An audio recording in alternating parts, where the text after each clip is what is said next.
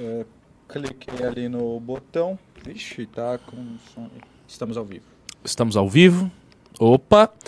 Boa noite, pessoal. Estamos aqui com uma presença ilustre e incomum no MBL News, nosso querido Ian, diretor da academia. Tem uma galera aqui especulando aqui. Ian é o ex-Olavete, Ian é o do filme e tal. O pessoal está curioso sobre a sua identidade. Mas é seguinte, a gente quer fazer nesse programa um programa um pouco, um pouco diferente do habitual.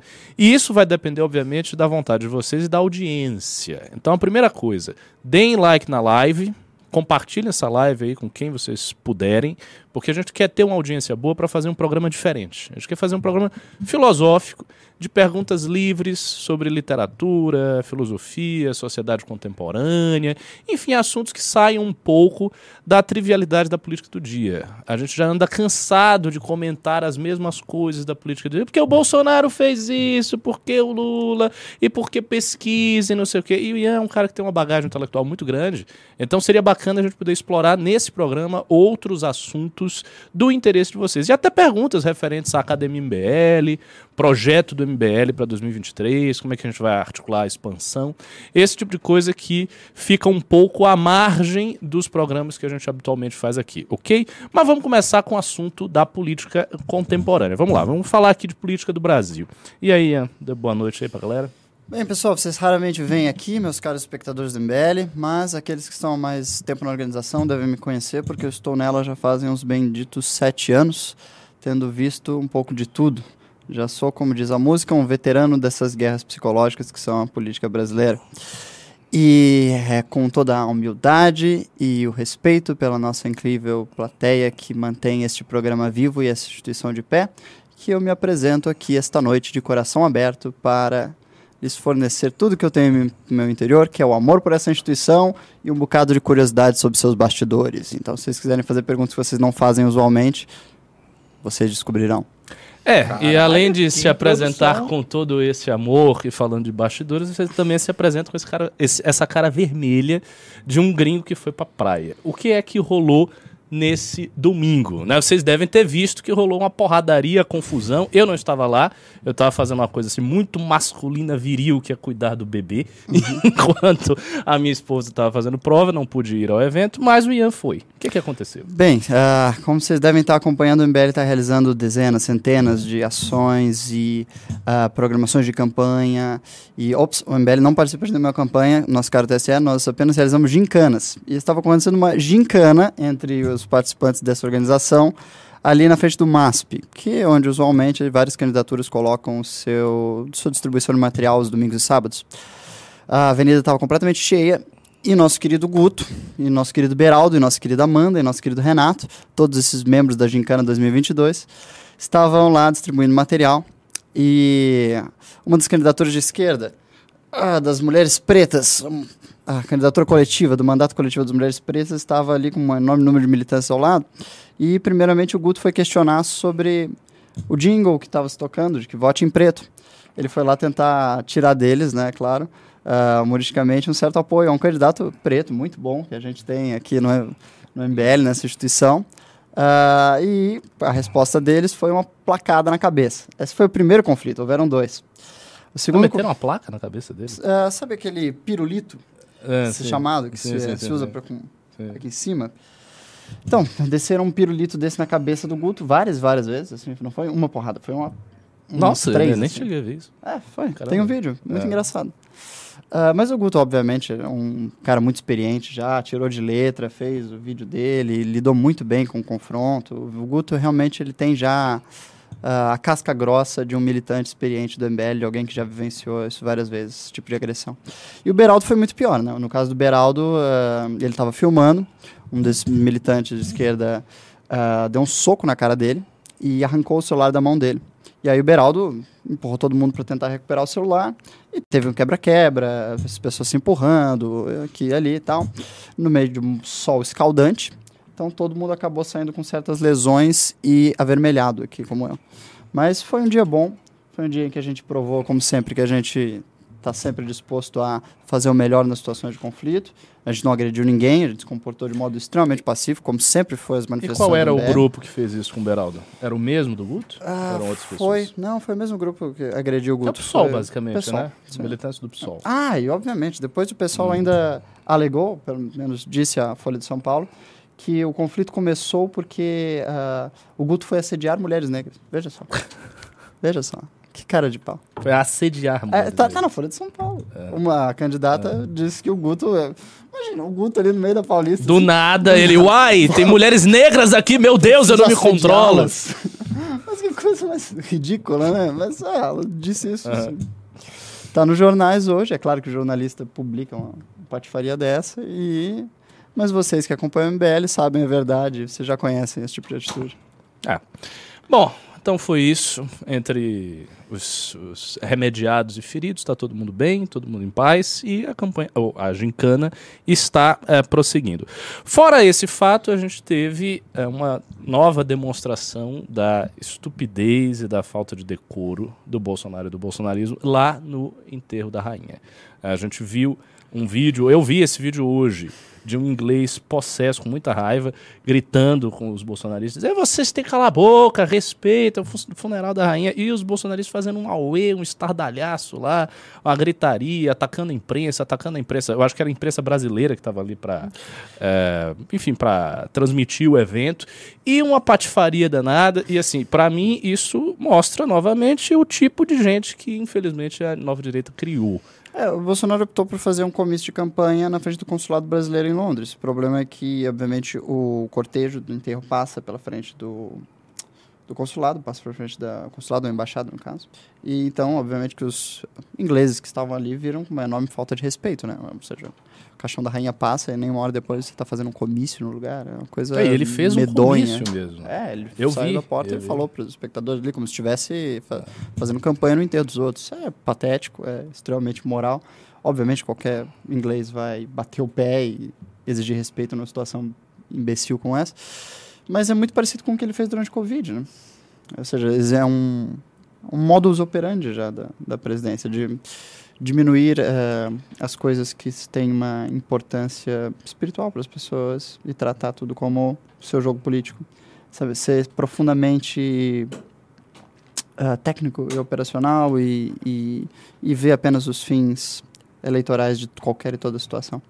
É verdade, esse é, um, é um- um traço característico do Bolsonaro. É interessante você ter dito isso. Você falou da espiritualidade. Ele instrumentaliza as coisas, né? Ele Sim. vai instrumentalizando. Então, ele instrumentaliza a religião, ele instrumentaliza os valores morais, ele instrumentaliza situações como essa, enterro, Covid. É verdade, é uma característica dele. É, é muito particular porque, veja, ele é como é um candidato conservador, ele é muito pautado esteticamente, na aparência de coisas transcendentais. Ou seja, na aparência de religião, na aparência dos valores primordiais, na aparência de certas regras, certas formas de conduta tradicionais, mas a vida dele não reflete nada disso. Ele é um Não. homem que se casou várias Sim. vezes, ele é um- uma pessoa...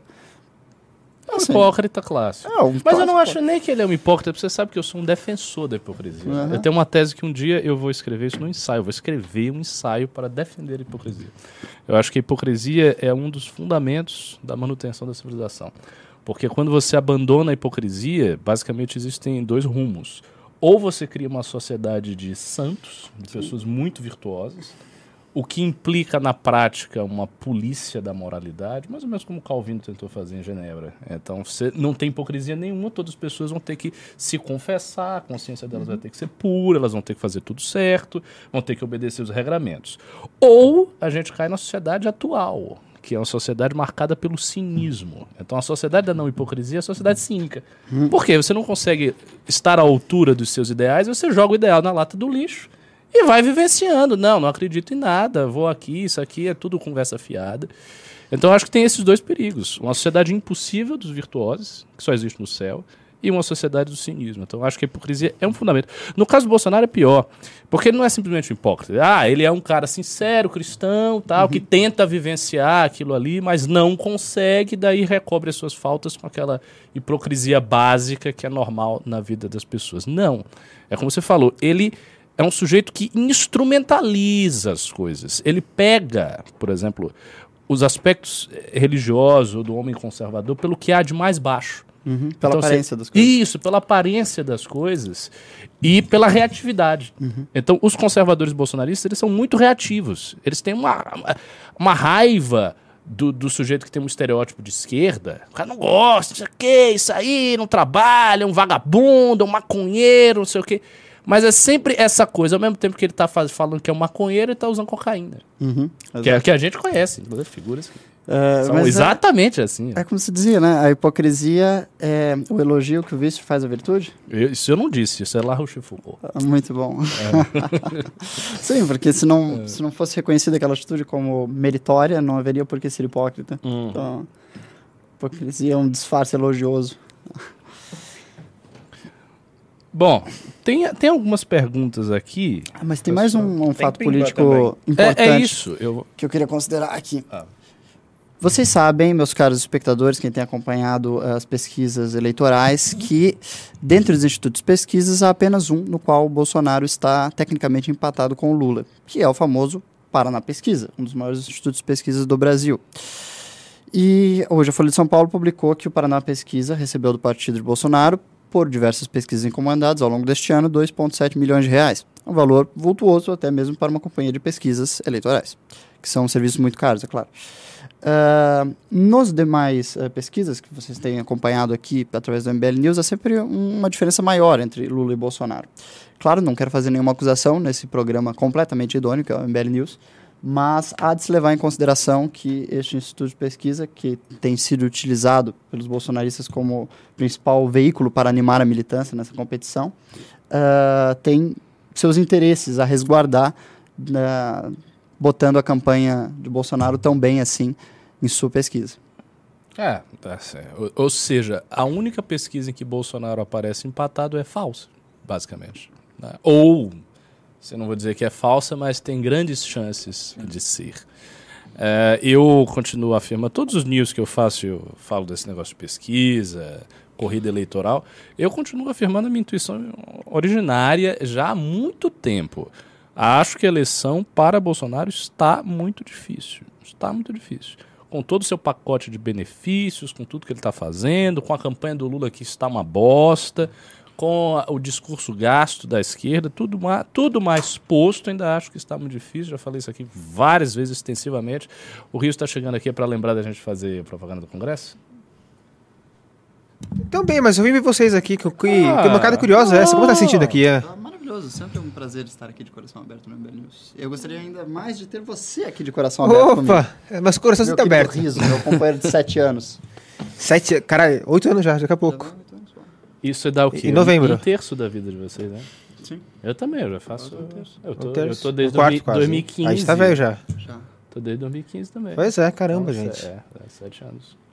A gente tem que fazer uma coisa, eu tava comentando até o pessoal, a gente tem que fazer uma coisa apoteótica nos 10 anos, Do MBL, uma celebração. que cai no 1 de novembro de 2024. A gente tem que fazer, tipo, a gente tem que fazer o congresso Uhum. de 2024 no 1 de novembro, que é uma sexta. Seja, 1 e 2. A gente podia fazer até três dias. 1, 2 e 3, um congresso assim, apoteótico, gigante, com gente. Mas, indo já para esse assunto, para ter congresso gigante é necessário ter congresso. Ter congresso. E aí eu quero saber o que é que vocês estão fazendo que vocês não estão logo comprando esse ingresso. Tem mil pessoas aqui nos assistindo, não sei quantos likes tem, a gente tem, tem pouco like, mas aqui deve estar desatualizado, peraí. Tem quantos Ah, likes tem aqui? like. Então, deem like para essa live crescer mais um pouco e escutem só o recado. A gente vai fazer o nosso congresso dia 4 e 5 de novembro. Sexta e sábado, não tem desculpa de ah, não consigo, dá para fazer, é só você ver a sua agenda. A gente vai ter congresso simulado, em que você vai poder ser um parlamentar, né, pegar as comissões. No ano passado, o Ian foi é, o cara que estava lá nas Sim. comissões. Como é que foi? Ah, nossa, foi uma das experiências mais impressionantes que a gente já teve num congresso do MBL. Assim, o Renan sempre coloca emoção quando ele quer que você, sabe, realize uma missão. E o Renan é um grande líder para essa organização. Então, seguindo o exemplo dele, vão para o congresso! Senhoras e senhores, é a maior experiência política de qualquer evento político na América Latina. O Congresso do MBL é uma inovação. Não existe nada parecido. Se você já foi no Congresso do PT, não é nada comparado ao Congresso do MBL. É um dos maiores partidos do Brasil. Se você já foi no Congresso do União, não é nada comparado ao Congresso do MBL. É o maior partido do Brasil hoje. Senhores, o Congresso do MBL é uma experiência única. E não apenas uma experiência única, experiência única, é onde você vai conhecer todas as futuras lideranças da política brasileira. Sim, se tem algum lugar neste país para fazer networking em política, se tem algum lugar nesse país para conhecer os futuros líderes, se tem algum lugar nesse país para conhecer as figuras mais interessantes, altruístas e que realmente se dedicam para o futuro, para esse lugar aqui que a gente chama de Brasil, é o Congresso do MBL. E você não pode perder essa oportunidade porque moro longe, porque não, não queria dividir no cartão, porque eu não sei como chegar. Não. Vai entre agora no site mbl.org barra congresso e adquira o seu ingresso. É simples. E é uma experiência que você nunca mais vai esquecer na sua vida. E além de que, é claro, eu vou estar lá para te dar um abraço, pessoalmente. Olha só que experiência maravilhosa. Eu, o Riso e todos nós. Não é, Riso? É isso aí. Outro dia eu o pessoal falando também, quero reforçar, eu falei isso outro dia aqui. Ô, eu queria tomar uma com o Ricardo um dia. Tomar, né, um shopping com o Ricardo lá, shopping com o Renan. Vai ter isso no Congresso. A gente teve isso no passado, vai ter de novo esse ano. Exato, a gente fica circulando lá, as Exato. pessoas ficam circulando, elas ficam próximas. É um momento que você fica vendo a gente numa tela todo santo dia. Porque, assim, se você tá aqui assistindo toda hora, gente, às vezes até numa sexta-feira, é porque você gosta de ver a gente, né? Não é, não é possível que não. Então, pô, você vai poder ver pessoalmente as pessoas, conversar com elas, sentar com elas na mesa, bater papo, tirar suas dúvidas. Isso fora o resto das atrações, campeonato de debate, concurso de cosplay, que o Kim vai dar um prêmio em dinheiro, Caramba, 3 mil é- reais. essa eu nem sabia também. Não sabia? Eu não sabia que era ele vai, isso. dar, ele vai dar um prêmio pro primeiro, segundo, terceiro. O primeiro vai receber 3 mil reais pra fazer um cosplay de qualquer coisa. Então, Vou- se você quiser fazer. alguma coisa, então. Pois é, se você quiser fazer cosplay de político, de personagem de anime, de personagem de série, de personagem de filme, o que, o que você quiser fazer, se for um cosplay bacana, ele vai premiar os melhores. Aí você vai perder. Outra coisa, vai ter palestra no sábado, várias. Do Martim, do Raso, do Paulo Cruz, minha, um monte de palestra lá pra você assistir. Vai ter painel com gente grande na política, com, com- com- com pessoas assim fundamentais pra gente construir uma alternativa política. Tudo isso em dois dias de festival, começando cedo, acabando de noite, com uma banda lá. E ainda no segundo dia emendando uma festa com todo mundo que você conhece do MBL por 300 reais. É um esse valor, minha gente, esse eu vou dizer quem é que manteve esse valor aqui nessa instituição. Este senhor aqui, o Ian Garcês. Quase que o valor aumenta, porque a gente está fazendo um valor que, se nós vendermos tudo que a gente tem para vender, vai ficar assim, zerado. A gente não vai ter um centavo de lucro. É zero, absolutamente zero mesmo. E não, isso não é, não é bait, não é propaganda. Eu tô falando a verdade. Estou falando a verdade. Não vai ter, não vai ter lucro. Assim, a gente vai ter um trabalho desgraçado de fazer o negócio. Não vai ter lucro vendendo tudo porque a gente quer fazer para você. A gente quer botar um preço que você possa fazer, que a pessoa normal, comum, que tá com dificuldade, o Brasil tá, pô, é inflação, é gasolina, isso não tá fácil viver. Possa pagar. Para um congresso que a gente está fazendo, o valor assim justo seria 600 reais. Seria 500 e tantos reais, ou até mais. Porque tem muito congresso aí fuleiro de direito, sabe? De pr- primeiro simpósio de direito constitucional. Aí chama três juristas e 20 juristas mais ou menos, negócio chato, você fica lá sentado na cadeira assistindo os caras simplesmente falar com papel, e é 600 reais. Já era caro quando eu fiz faculdade. Entendeu? E a gente está fazendo um, um- evento político, que é uma coisa apoteótica. Quem foi sabe disso e pode dar o seu depoimento. E, e sem dinheiro público também, né? E sem dinheiro É, público. só só mais uma coisa assim, que, que é uma coisa assim. Teve congresso nosso que a gente sendo prejuízo, inclusive. Sim. Ó, o pessoal tá perguntando se a Renane vai. Então, cara, se vocês comprarem, talvez a gente até passeie lá de travesti, sei lá. Eu acho, eu acho bom isso, um painel. Um painel... Não, um painel, não. Aí você Ah, tá força. ô, ô, ô, painel, Ricardo. não. Ô, Ricardo, ia ser demais um painel desse. Painel, não. MBL News Live. É, se tiver Ô, 20, ô, 20 vendas de ingresso nesse news, a gente- eu, eu, eu faço ter um painel Renana e Ricardo. Mas você já pensou, em vez de painel, uma mediação? Tipo, mediar o painel dos marombas, os dois viados. Nossa, ia ser demais. Não, ia ser Ai, demais, puta Deus, ideia, puta forte. ideia, puta ideia. Ai, ai, Jesus. Não, puta ideia isso. Animal. Muito bom. É um evento tal que o MBL faz só por amor à organização, que todos os palestrantes nesse evento fazem de graça. Nunca a gente pagou para nenhum palestrante. Exato. E a gente não paga nesse nem nenhum. Ou seja, todo mundo que vem palestrar, todo mundo que vem falar, todo mundo que vem participar, vem gratuitamente. E sempre foi assim. Ano passado, Nano Moura, Danilo Gentili, que veio várias vezes, já totalmente de graça, sempre.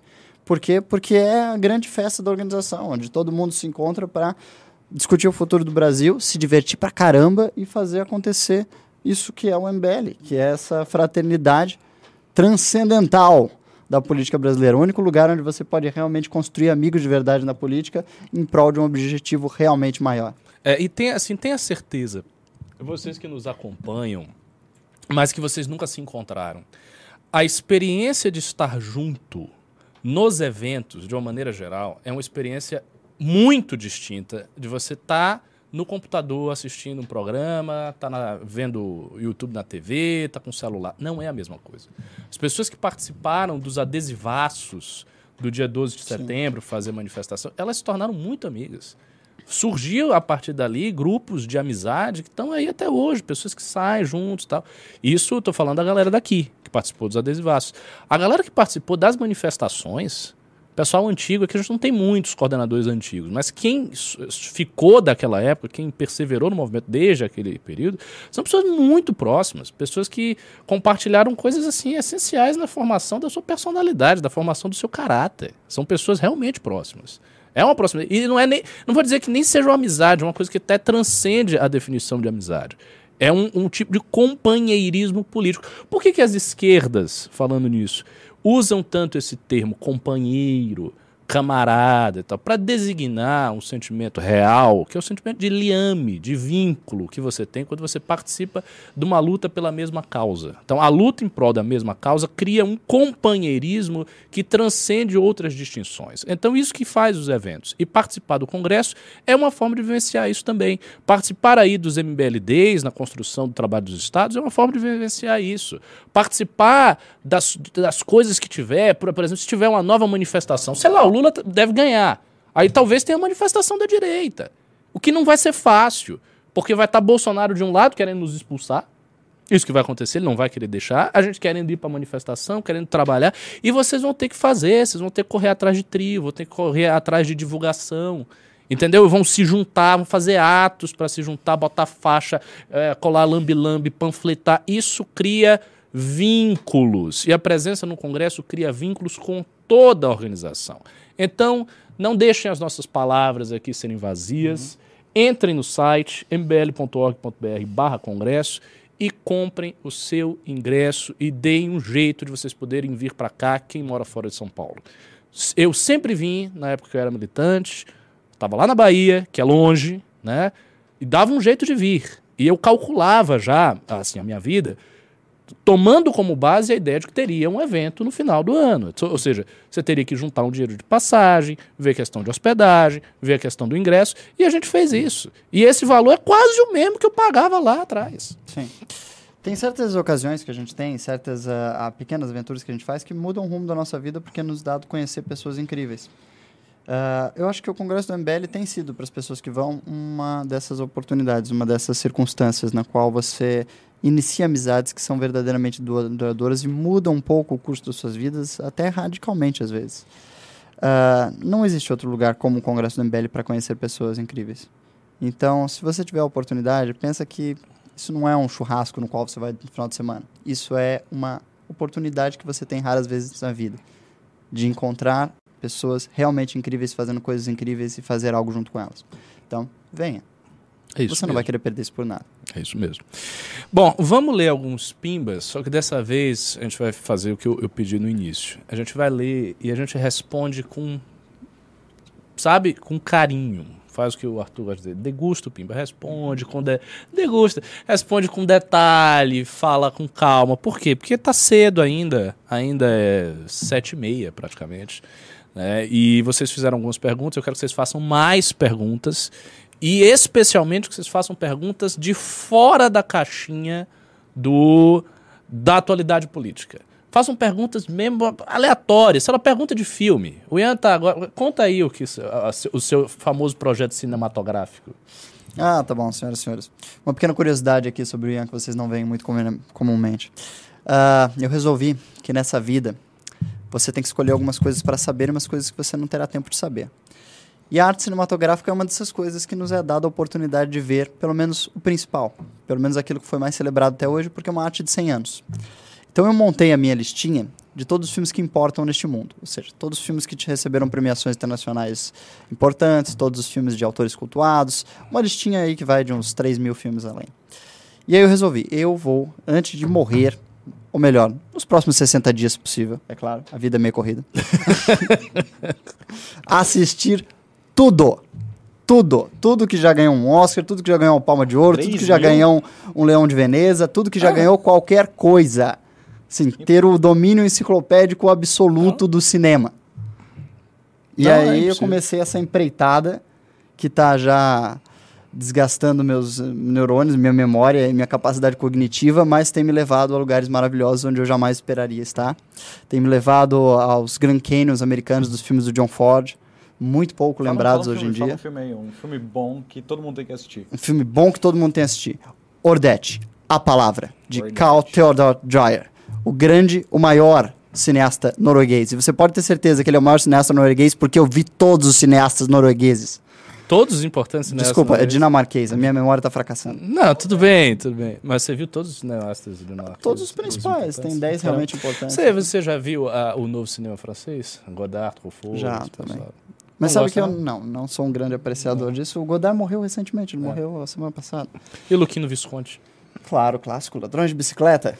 Ah, Morte ó, em Veneza, você viu? Morte em Veneza, que tem o É. rapaz mais bonito da história. Não, deixa eu comentar um pouco sobre Hum. esse filme, senhoras e senhores. Vocês sabem, é a adaptação de um clássico novela de Thomas Mann, Morte em Veneza, uma das melhores novelas já escritas, ali junto com o Xadrez de Stephen Zweig e outras pequenas preciosidades de época, na qual existe um rapaz que ele é tão incrivelmente belo, ele é tão incrivelmente bonito, que é quase como se ele distorcesse as leis da natureza. assim. Ele é a beleza encarnada. Ele é uma representação, é claro, da beleza em si mesmo. Ele é tipo Deus Afrodite, assim, andando pela, por Veneza. E aí um médico fica completamente afeiçoado por aquele rapaz. Gustav Aschenbach. Fica completamente obcecado por aquele rapaz no momento de uma peste que está afligindo ah, Veneza. Só que o que acontece? Para a produção do filme, foram ah, feitas entrevistas com centenas de É, o pessoal aqui tá. Ninguém quer saber de diretor cult, não sei o quê. Deixem de ser bárbaros. Escutem as coisas boas da cultura universal, rapaz. Que coisa feia. Vamos, vamos complementar, porque isso é uma anedota peculiar. Foram entrevistados centenas, centenas, centenas, centenas de jovens até que se encontrou um jovem norueguês. Esse rapaz, ele aparece num filme recente chamado Midsommar, que é do Ari Aster, que é um filme de terror, na qual uma garota ah, encontra dança, felicidade. do Exatamente, urso. esse filme. Nossa, Encontra a felicidade. Sabe o velho que pula da- do precipício? sei. É ele. Ah, 60 pera, ele é o diretor? Não, não, não, não. Ele é o mesmo ator que Ah, tá, faz entendi. o rapaz em Morte de Veneza. Esse rapaz, então, modelo incrivelmente bonito, após a produção do filme, aos seus 17 anos, vai para o Japão trabalhar como modelo lá. E, simplesmente por ele ter a imagem que tem, ele consegue mudar toda a indústria ah, de moda do Japão. E, e se usa até hoje imagens dele ah, na produção de marcas. E fizeram ah, animes, para quem gosta de anime, tem um anime chamado ah, Rosa de Versalhes, que os personagens são inspirados na efígie dele. Ou seja, o sujeito conseguiu impactar na história de uma cultura simplesmente por ser bonito. Isso é que você chama de casting. É, isso que era um cara bonito, hein? É, isso é que você... Não, mas o sujeito é bonito. Bom, bom, é incrivelmente se não bonito. fosse, né? Pelo amor de Deus, né? É. Não, Você bota olha o cara, cara aí, um o cara, cara é mais ou bonito menos, mesmo, com os dentes tortos. Aí, Não, não, aí nome. não tem condição. Ah, o nome dele é um nome norueguês difícil de é pronunciar. o... Bote Monte Veneza aí, você vai ver. É um rapaz jovem. o Esse Lucas. bonitão aqui? É, esse cara aí. Não, peraí. Não, não, não. Mote, bota Monte Veneza, O, ator. o ator antigo, que eu acho Ó. mais bonito, é o Alain Vai Delon. atrás, Fala qual é. Esse aqui, John Anderson. Esse rapaz. 1970 2015. Ele aqui? É ele aí. É, muito delicado, parece um anjinho. Sim, sim, é meio andrógeno também, né? É. E aqui no Midsommar, no filme atual. Nossa, e, e ele velho, ele ficou com a cara de um feiticeiro. Sim, um sim. negócio assim. É. Caramba. Nossa, esse filme é maluco. mano. É, ele ficou muito traumatizado com a experiência no filme, ter se tornado um modelo muito celebrado e teve uma vida realmente medíocre, se tornou alcoólatra, abandonou as filhas, não é exatamente... Virou um alcoólatra? Ih, virou. entrou um blog gay ali, ó. É, é, também virou um ícone gay aí, eu creio. Ah, é uma É que Morte em Veneza é um Calma aí, É Couto. Já, já- já- é um tá bom, já é suficiente. Eu acho que chegamos aqui a, um- Pronto. a uma boa explicação das coisas, né? Fechando. Fechando. Fecha. É. Agora, cite, cite outro filme que as pessoas deveriam assistir. Olha, para quem é cristão, católico, vocês deveriam ver ah, o Evangelho segundo São Mateus, que é uma adaptação muito fidedigna ao Evangelho ah, de São Mateus, feita por Pasolini, que também fez ah, outros filmes que vocês não deveriam ver se fossem católicos. Teorema. Teorema, ah, Saló, 120 Dias de Sódoma. Ele fez a trilogia da vida, que é As Mil e Uma Noites, Os Contos da Cantuária. E o terceiro é O Decamerão. Então, esse são teria- três eu grandes teria adaptações. interesse em ver esse aí. São maravilhosos, É a maravilhosos. trilogia da vida. Tem um filme que eu assisti, esse eu acho que você não viu, mas eu vou te recomendar. Se- Será que você não viu? Hum. Você já viu um filme chamado. Putz, agora não, não, não, não, não, não, não me foge. É um filme islâmico. Babaziz. Babazis. Não, creio que não. Assista. Filme muito espiritual. Entrou na lista. Muito, é um filme sufi, assim, coisa, coisa fina. Mas agora, o brasileiro que vive, digamos, o que a gente convive, que é a nova direita brasileira, o que, que ele deve ver? Eu acho que isso é uma pergunta importante, porque a direita brasileira não tem grandes referências artísticas. E ela precisa não. buscar em outros lugares, porque... As pessoas são tem- bárbaras, ela tem raiva da arte. Sim, e o que, o que a gente tem como referência para temas, digamos assim, de segurança pública, etc., no Brasil é pouco. É, digamos, tropa de elite aqui. É, Dizem que tem um Pagador filme antigo do Brasil que foi inclusive explicitamente elogiado pelo Olavo em um dos ensaios dele sobre arte, que é o Limite do Mário Peixoto. Ah, sim, claro. Filme famoso. Um filme experimental. 1920, eu acho. É, velho. É um, fi- é um filme mudo, é experimental. E é muito bonito, mas ah, ele é muito elogiado pelo seu experimentalismo, pela sua inovação técnica. Uhum. Eu não acho que assim seria um filme capaz de mudar algo no debate brasileiro se ele fosse revisto, revisto, revisto. Eu acho que o, as pessoas enxergam arte como se fosse uma coisa separada da vida hoje em dia, devido a um certo romantismo e devido à academia ser a principal crítica de Eu acho arte que e a academia é. ser isolada da realidade. Concordo. E de maneira geral, elas procuram arte por entretenimento. Exato. Mas a arte tem o propósito de mudar as coisas na vida concreta das pessoas. Uhum. Ela é um instrumento que está aí para nos auxiliar na nossa jornada. Se a arte não é pessoalmente importante para você, então ela não deve ser importante de forma alguma. Ah. Eu sou contra esses críticos que julgam eh, algo como signifi- culturalmente significativo sem que isso tenha, de fato, um papel no mundo. É, Como assim? certas obras, digamos assim, elas se, tentam se divorciar da realidade. Elas buscam ser em si mesmas ah, suficientes. Elas Mallarmé, por exemplo. Mallarmé. Mallarmé é um bom exemplo. Embora Mallarmé, no seu próprio contexto, É. eh, transforma as coisas. Mas o que eu quero dizer é que, mesmo em Mallarmé, vamos supor, o poema mais famoso dele não é sobre uma experiência contida em si mesmo. É uma experiência muito universal, que é ah, o acaso na vida. Uhum. Que é sobre o aquilo que é a chance. A chance, o acaso, que é muito presente na vida de todo mundo. Ah, então, aquela obra, de certo modo, participa da vida. Mas há uma tentativa muito constante nas obras de arte de tentar se isolar, de eh, demo- demonstrar seu valor apenas pelo seu apuro técnico, sem nenhum respaldo em algum tema concreto da realidade, da vivência sua ou das outras pessoas. Eu acho que isso é um grande risco para a arte se tornar cada vez mais distante da vida comum das pessoas. E ter menos impacto, e ser menos relevante, e ser menos capaz de propiciar a transformação. É, eu, eu, eu, tenho, eu, tenho, eu, eu conheço esse, esse papo que a gente. Essas discussões que vocês ouvem aqui, a gente já teve várias vezes no privado. Mas eu acho que esse movimento, que é o movimento que a gente enxerga, por exemplo, no modernismo, na arte mais recente, tem muito a ver com um deslocamento objetivo da arte. Eu acho que a arte sofreu um deslocamento por conta do seu público. O público de arte, consumidor de arte que existia e que seguia certas regras canônicas do que era o belo e tal, esse público ele foi esfacelado, porque era um público inicialmente aristocrático, me- dos mecenas, que ba- ba- basicamente bancava uma arte grandiosa, mas muito funcional. Então, na época de Michelangelo, Bade, desses artistas todos, o artista era um artesão. Você ia lá, você encomendava uma obra. Eu quero? Eu quero aqui o meu, o meu retrato. O aristocrata encomendava o retrato. Eu quero aqui um retrato de batalha. Eu quero que você pinte a igreja. Eu quero que você faça uma peça para o ofício da igreja. Por exemplo, Bach escreveu todas aquelas cantatas, 300 cantatas, das quais ficaram 198, trabalhando na igreja, na igreja de Leipzig, ele estava lá, toda semana ele tinha que fazer a cantata, ele fazia a cantata, entregava, fazia o pessoal, o coro ensaiar, a orquestra ensaiar e tocava. Então havia um, um- um sentido muito prático em criar arte, eles eram artesãos. Isso começa a ser deslocado com o surgimento do público moderno, burguês e tal, o, o artista como virtuoso, o conceito de gênio no romantismo, ou seja, certas pretensões transcendentalistas da arte, e elas vão se imbuindo no fazer artístico. Quando esse público culto começa a desaparecer, muito afetado pela in- indústria de massa, pela comunicação de massa, o artista se vê sem o público para dialogar. E assim, o, o fato da busca da originalidade ainda faz com que o artista busque uma linguagem cada vez mais própria, cada vez mais críptica, force, por exemplo, todos os elementos formais da sua arte. Então, o dodecafonismo, certas experiências muito estranhas em poesia, certas experiências muito estranhas em pintura, que se tornam para o público comum uma coisa meio aberrante, o cara fica olhando assim, não entende nada, que porra é aquela ali. Né? E isso faz com que o artista vá, vá saindo de cena. Então, não me parece só uma escolha, eu acho que é Tem, uma, uma, tem coisa, alguns aspectos que são de mentalidade.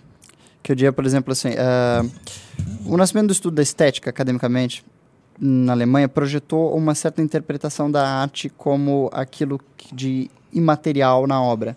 Antigamente era visto a arte como uma técnica, então se entendia por arte a técnica de realizar alguma coisa. Mais modernamente, depois ah, do período romântico alemão, as pessoas começaram a entender a arte como se fosse aquilo que a arte produz em você, que em outros tempos talvez se chamasse sublimação, que é o efeito da arte de fazer você contemplar algo para além daquele objeto.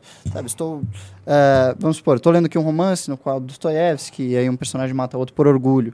E aí aquilo te provoca a emoção de contemplar as situações de violência na sua vida e te produz um espanto. E esse espanto passou a ser apreciado pelos alemães que estudavam estética como a arte. Mas os antigos não compreenderiam isso como arte. Eles compreenderiam isso como a sublimação, como o efeito produzido pela arte. E aí passou-se hum, a entender que o que era artístico era aquilo que não tinha, digamos assim, ah, o que conseguia produzir isso. Aquilo que era artístico era o que levava o homem a esse, a esse momento. Era aquilo que havia de material. Isso foi moldando certas coisas. Teve efeitos no mundo concreto da, do mercado de arte, por exemplo. Isso foi abrindo espaço para que nascesse arte conceitual, que é uma arte, digamos, na qual o, a materialidade do objeto não tem valor nenhum. O que importa é a sua circunstância. É você, por exemplo, colocar um pinico no meio do museu. Não, é, não está no pinico aquilo que se chama de arte. Não para esse artista. Está na, sensa na sensação, É, no na pensamento, ruptura. na contemplação que aquilo Exato. produz. Então, a arte contemporânea, ela sofre muito desse pensamento que traz ela, que traz, que entende o artístico somente como a capacidade de provocar esse, essa contemplação imaterial. Mas a gente tem que lembrar que a arte é ambas as coisas.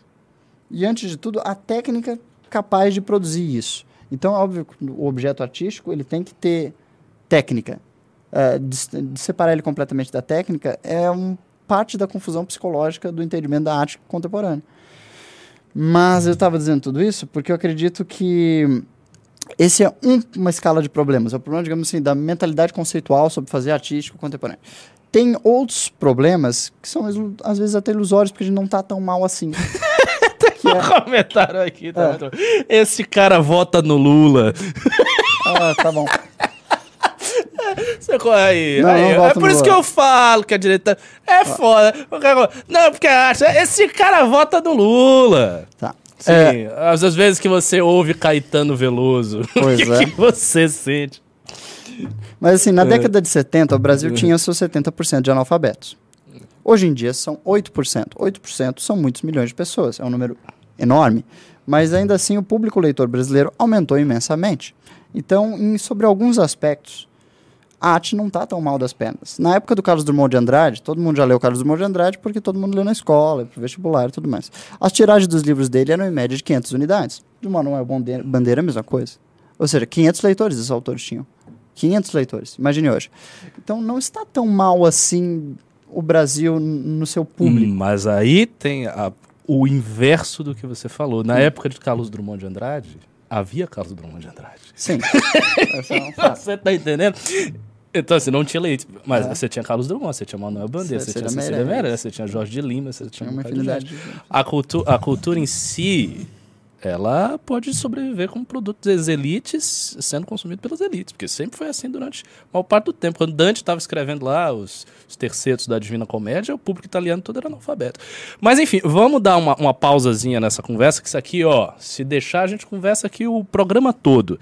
E vamos responder alguns pimbas com carinho. Tem um vídeo que eu recebi Ah, apesar de, aqui. de algumas pessoas estar dizendo, a audiência até se manteve aqui. É verdade. Ah, tá vendo? Tem um vídeo que eu recebi aqui que o pessoal falou pra vocês reagirem. Por favor, bota aí. Opa. Ah, me dá só um minuto, porque eu estou baixando o vídeo. Que é, é, o Arthur e o Renan estão participando de uma gincana no Paraná e foram numa rádio hoje e foram questionados Opa. por um gado ex-MBL. Por um ex-MBL, É, nossa. polêmico. a Raça mais filha da puta que tem. raça atroz. É, mais um minuto aí que eu não, não consigo baixar agora, tá? baixando. Tudo bem, vai vou- baixando vou ler aí. uma pergunta aqui É, leia uma isso. pergunta que a gente vai Mandem responder. pix, que é isso. Mas o Brasil teve ó, recentemente alguns dos melhores escritores da- de todos os tempos do Brasil. A gente É. teve o, o Bruno Aquela, Tolentino, não, aquela safrazinha. Ah, sim. a gente mais- teve o de Melo Mourão. Verdade. Assim, a gente teve um O grandes Ângelo nomes. Monteiro. Ângelo Monteiro, a gente teve, teve, nomes teve. de respaldo até pouco tempo atrás. Tem um cara que o Martin gosta muito, o pessoal dele, o Ant- é, Antônio Geraldo, acho que Antônio Siameses, Geraldo. É, escreveu um outros. romance. Eu não conheço, não li esse livro. Eu li um livro dele, é, o, livro, o único livro de poemas dele, é Eu Morto, que é um, é um- um livro de poemas sobre a experiência dele com a pandemia. Ah, é um livro muito interessante, mas parece que o forte dele é prosa, então ainda estou esmiuçando o resto. Mas veja, nós temos aí alguns grandes escritores vivos. Opa, vamos ver aqui. Ah, esse menino já foi do MBL? Eu não sei, mas é aparentemente sim. Deixa eu abrir o áudio. Eu tava dando uma analisada no site do TSE, principalmente dos candidatos a deputado estadual e federal do MBL lá em São Paulo, Cristiano Beraldo, Kim Kataguiri, Esse Amanda menino é o jornalista? é, Guto Zacarias Deus. e, salvo engano, também o Renato. Tá legal lá. Todos eles, mesmo que de maneira privada, é receberam convidado verba do também. União Brasil. O cara é uma criança. Todos eles. Alguns receberam mais, outros receberam menos. Eu gostaria de saber de vocês, tanto do Renan quanto do Arthur, acredito até que o Renan possa responder melhor essa pergunta. É, o porquê Todo ex-MBL tem uma obsessão pelo Renan, né? É um negócio recebido essa verba do impressionante. partido, quer queira ou não, é uma verba do partido, mesmo que privada. E segundo, e se o, o movimento em si não acha que, se, é, que acaba sendo imoral barra é, algo assim meio hipócrita do próprio movimento Brasil Livre Pergunta, de, Lanza. de receber esse dinheiro, principalmente quando Sim, o movimento amigo, levanta chega a bandeira pergunta. de não, de não querer ter influência, é, influência de partidos políticos? Ô, Lanza, com todo respeito, cara, é, quando você vai fazer uma pergunta, ainda mais quando ela for ácida, tenta pelo menos dar uma estudada no que você está falando. Não, eu dei uma estudada, tá no portal da Transpa tá no portal do TSE, Arthur. Eu sei. O dinheiro não é dinheiro público. O dinheiro é privado. Ele vem via Sim, partido. eu Isso, citei isso, na, na minha pergunta, Isso, então, mas o dinheiro Isso- isso ele é um- entra numa conta, que é uma conta do partido, e o partido repassa. Você sabe quem faz isso também? O Partido Novo. Não, mas sabe quem não faz isso? O teu candidato Romero Marques, que está usando 200 pau do fundo eleitoral. Ou a Clara Que Quinto, que é libertária e usa dinheiro também do fundo eleitoral. Eu nem queria falar deles aqui, eu não queria te constranger com isso. Agora, você faz uma pergunta de um jeito ah, Tosco. tosco. Você quer ser maldoso de um jeito tosco, aí você não consegue, cara. Não é que eles são Nossa. Não, é, mas sendo transparente, ainda não portal transparente, você tava aqui. Vocês vieram aqui. Ai! esculacharam a rádio, cara. esculacharam a rádio, esculacharam Acharam a rádio. Óbvio, o rapaz não sabe fazer uma pergunta. Muito bom. Nossa! Vieram aqui na Jovem Pan esculachar. Esculacharam a rádio. Esculacharam a rádio, não sobrou nada. Eu quero ver o restante dessa nossa entrevista. credibilidade. Nossa, essa foi realmente. É, é que nem aquele maluco lá, o bolsonarista tava fazendo Mamãe Falei no pessoal. Não, eu, eu achei Ele interessante. passou vergonha. essa Nitidamente, o, o, o sujeito mais sênior ali no programa ele se sentiu tão constrangido pelo garoto que ele teve que se colocar assim, pô, vocês vêm aqui, esculacham o meu menino. Batendo nele, coitado do meu. O menino tá passando vergonha. Que negócio é esse?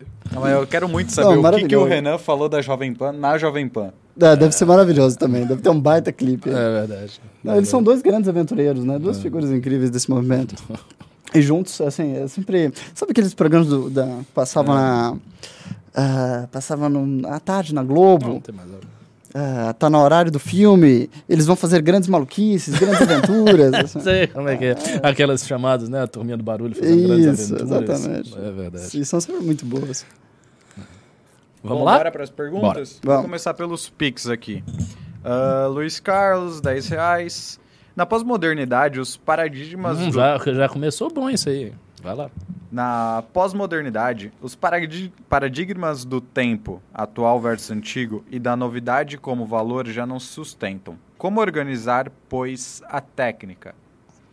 Vamos lá, eu não acho que na pós-modernidade a novidade não seja um valor. Eu acho que ela continua sendo sim um valor, só que a velocidade tão excessivamente alta das transformações históricas acaba fazendo com que se perca a sensibilidade à própria novidade. Então tudo se torna um grande fluxo. E se você imagina as coisas se sucedendo num fluxo, fluxo ininterrupto, você perde as balizas até do que é novo, do que é original, do que é antigo. Você perde a referência à tradição posta, estabelecida, que seria o marco fundamental para distinguir a novidade. Então isso acontece na pós-modernidade. E Você teve ali no começo do século o período que alguns historiadores chamam de vanguardas históricas artísticas. E aí você tinha im- impressionismo, criacionismo, ostracismo, vorticismo, todos os ismos possíveis, assim.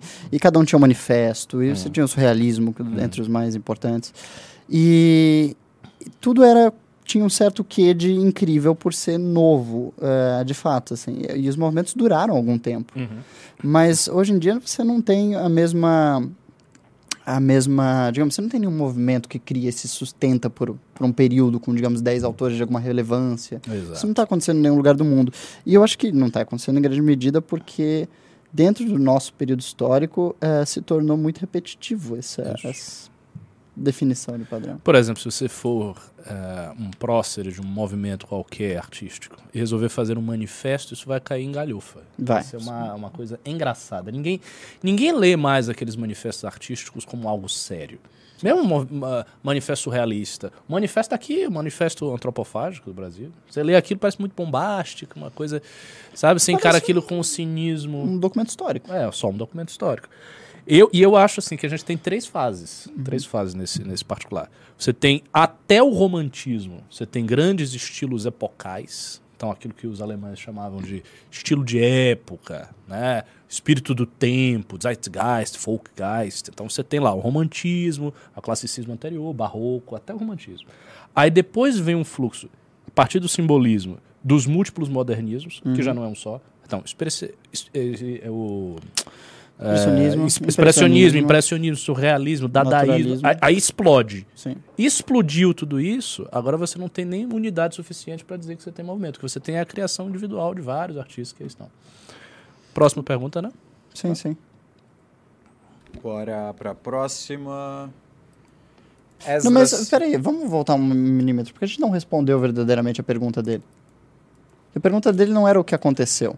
Era como tinha en- uma- reencontrar o lugar da técnica, dado que entre os valores que eram atribuídos à técnica, a novidade, se perdeu enquanto sabe, valor É, o lugar da técnica em arte. Tá, eu tenho, eu tenho uma resposta para isso. Eu acho que é, é o seguinte. Faz muito tempo que se perdeu ah, esse lugar da técnica arte, e na minha, minha visão histórica, é porque se começou a estudar academicamente a estética na Alemanha. Ah, meu entendimento disso é que foi o que eu expliquei anteriormente. A arte deixou de ser compreendida propriamente como técnica e passou a ser compreendida como a, subli- a sublimação que a arte produz. E botar de volta ao lugar o espaço artístico é reentender a arte como aquilo que é um instrumento da sociedade das pessoas para mudar coisas concretas no mundo através da educação e manipulação das emoções humanas. Então é como se você tivesse uma tesoura um alicate para as emoções humanas e essas ferramentas se utilizassem na criação de uma educação emocional, num, no educar do sentir da pessoa para as suas relações com o mundo. Eu acho que uma literatura que tem esse papel, que é um papel, digamos assim, educativo a nível emocional, é uma literatura que se presta à vida em sociedade. Muito bom, você deveria escrever sobre isso. Ah, continuando. Esdras mandou 7 reais. Salvian pergunta para os dois o que vocês acham da Ana Karenina. Da Ah, Ana, cara. não. Um grande romance. É, Foi tem um- diversos- Um dos, um dos romances que eu li assim, na minha juventude. Ah, te marcou? Um pouco, um pouco. Eu achei toda aquela situação do adultério, o desespero dela. Uma coisa assim meio. Ana Curioso. Karenina é um livro? É um É um livro? romance Tolstói. É, Tolstói. Caralho. Tem diversas adaptações. Pra cinema, vai. É, uma inclusive com Jude Law. É, bem, assim, eu acho que a do Jude Law é uma dos melhores, assim, é uma versão mais é, romance, rom- digamos assim, mais romântica. Mas é, Tolstói, mencionar um pouco sobre ele, eu andei pensando nele. Tolstói, ele tem um livro, dentro de um livro, que ninguém nunca comenta a respeito, mas deveria ser mais lido. No final de cada um dos volumes de Guerra e Paz, ele tem um tratado filosófico, ah, que reflete muito da personalidade dos personagens de Guerra e Paz. E a teoria central dele de que a história não é feita pelos heróis, como ela costumava ser tradicionalmente narrada até a época dele, porque depois, mais contemporaneamente, a gente lê a história segundo os meios de produção, a história segundo ah, am- am, aspectos marginalizados da sociedade, tipo a história segundo a perspectiva do negro, da mulher, do, do doente, do, eh, da pessoa com problemas psicológicos, etc, etc, etc. Mas até a época dele era muito comum que a história fosse narrada através dos heróis. Então, a história da França era narrada através de Napoleão, a história da Rússia era na- narrada através do czar, e por aí vai, aí vai. E o Guerra e Paz é uma espécie de grande manifesto contra essa tradição do entendimento histórico, porque o entendimento do Tolstói é que a história era feita dos homens comuns, da totalidade da sociedade. E ele tem um grande personagem que reflete isso, que é o general que acredita que a guerra é vencida pelo espírito do exército e não pela vontade de seus líderes. E esse grande livro filosófico que está dentro do Guerra e Paz, meus caros, vale muito a pena. Se você puder comprar o Guerra e Paz só para ler as páginas finais, que é esse, esses últimos capítulos dentro de cada um dos volumes, façam, vai valer muito a pena, porque é a verdade. A história não é construída pelo presidente da República. A história é construída por nossos pequenos atos diários. Eles se amontoam de um tal tamanho, com uma tal virulência, com tamanha força, que nada fica na frente dessa, desse espírito do povo. E é verdade. A gente vive História pensando, contada pelo General Roberto. mas a gente vive pensando, né? Ah, especialmente no Brasil, o Brasil tem essa maldita cultura de pensar, ah, não, a gente vai eleger um presidente, esse cara vai mudar tudo. Não vai, é, não porque vai. É, se tratando de Bolsonaro, não vai mesmo. Mas não como, porque É, realmente sei, sei. o que determina a conduta, os atos e as escolhas do presidente não é ele. São as necessidades do momento histórico, que são construídas por nós, todos nós. Pelo conjunto dos pequenos ações e decisões da sociedade brasileira como um todo. E o presidente quase nada pode perante isso, porque isso é infinitamente mais forte do que qualquer instituição ou líder que a gente tenha. E essa é a verdade, está lá nesse romance. É por isso que Guerra e Paz é um dos melhores livros de todos os tempos que você tem que ler. Carai. Esdras, 5 reais. Mais um pix para agradecer o Ian por ser o líder mais acessível do movimento. Opa, Esdras, meu coração está sempre aberto a todos vocês. O próximo. Deixa eu ver aqui. O próximo é o Rafael Cunha, mandou 5 reais. É verdade, hein? Isso dá um corte, hein? Pênis. Rafael Cunha, 5 reais. E e Ricardo, vocês acham que a Batalha dos Guararapes seria um ótimo filme promovendo a união do Brasil? A história tem basicamente tudo pra. Peraí, que talvez ele continue no próximo. Nossa, baita intuição. Sim. Não, Acho não, que não sim. continua no próximo. Cara, eu acho que sim. Eu acho que você pegou numa das coisas. Uma das. eh, De fato, um dos episódios históricos mais unificadores da memória nacional. É justamente a Batalha do Guararapes. É, a interpretação que o Exército faz da, da história brasileira é baseada como um- Nisso. nisso né, na ideia fundamental de que o Brasil se uniu contra um opositor estrangeiro e aí eh, o Brasil nasceu espiritualmente. Não, assim, o Brasil já existia institucionalmente naquele momento. Você já tinha aqui o Brasil colônia. Mas eh, aquilo, de, digamos, uma pluralidade de etnias se juntar contra um estrangeiro é, é um momento no qual parece que o Brasil ganha uma, uma integridade.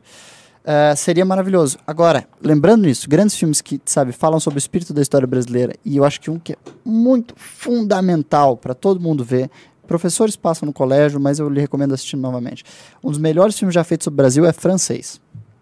É Chama-se A Missão. E tem o Robert De Niro e o Jeremy Irons. Então você precisa ver, porque eu sei que você gosta do Robert De Niro. A Missão conta uma das histórias mais incríveis do Brasil, que é uma história totalmente verídica, exceto, é claro, pelo papel do Robert De Niro nisso aí. Mas é claro, a gente precisa do Robert De Niro dando tiros e tal, né? Eh, na qual os missionários jesuítas, em sua grande campanha pela catequização dos índios no Brasil, têm que enfrentar os bandeirantes e a sua grande missão para escravizar e vender os índios no Brasil.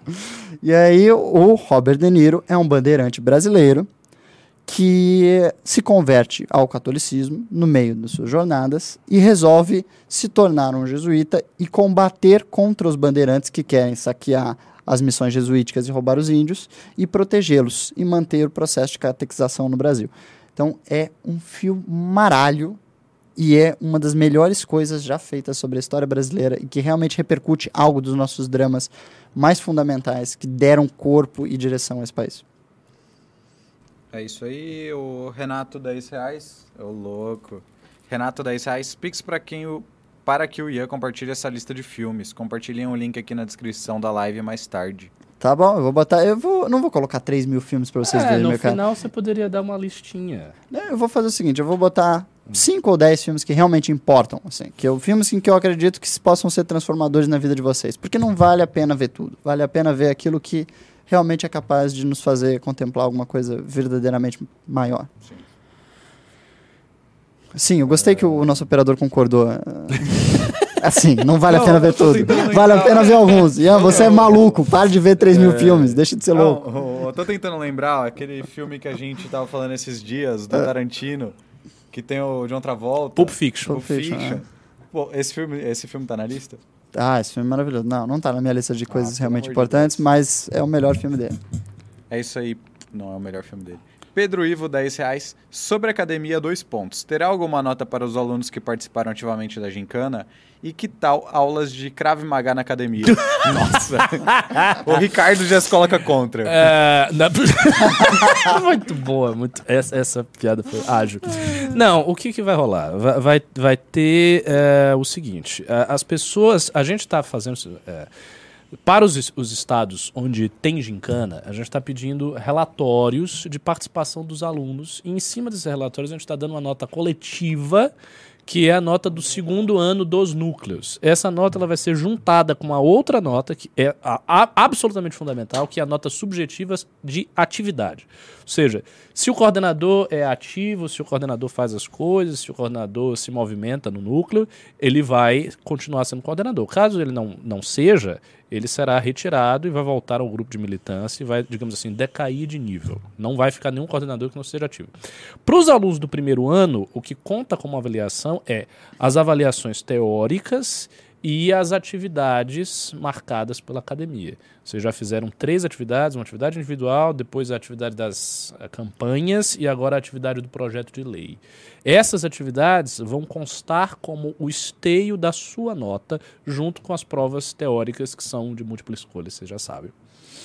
Isso, e para quem está assistindo a live aqui que ainda não é aluno da academia, eh, vejam, se você quiser ter uma participação importante na política do Brasil, eu não conheço meio melhor do que você entrar na Academia MBL. Porque através da Academia MBL você tem uma espécie de jornada do herói É, dentro do. MBL. Você descobre seu lugar, faz amigos incríveis, tem uma turma excepcional e você vem mostrando seu valor, sua competência a se tornar um líder regional. Para você ter uma ideia, uma das turmas mais destacadas do ano passado, Leões da Liberdade, nós temos cinco pessoas daquela turma trabalhando aqui neste momento na gincana do MBL. Uhum. E várias grandes lideranças, eu espero que todos os nossos candidatos da próxima eleição tenham saído da Academia MBL. Porque a Academia MBL é a iniciativa que, digamos, um- todos os partidos no Brasil deveriam ter. É, É é, basicamente iniciativa formativa de militância. É, o que todo, tá todo partido deveria ter. Mas como vocês sabem, não é assim que a política brasileira funciona. Mas nós queremos dar o exemplo do que a política no Brasil deveria ser. Uhum. E por isso existe essa instituição.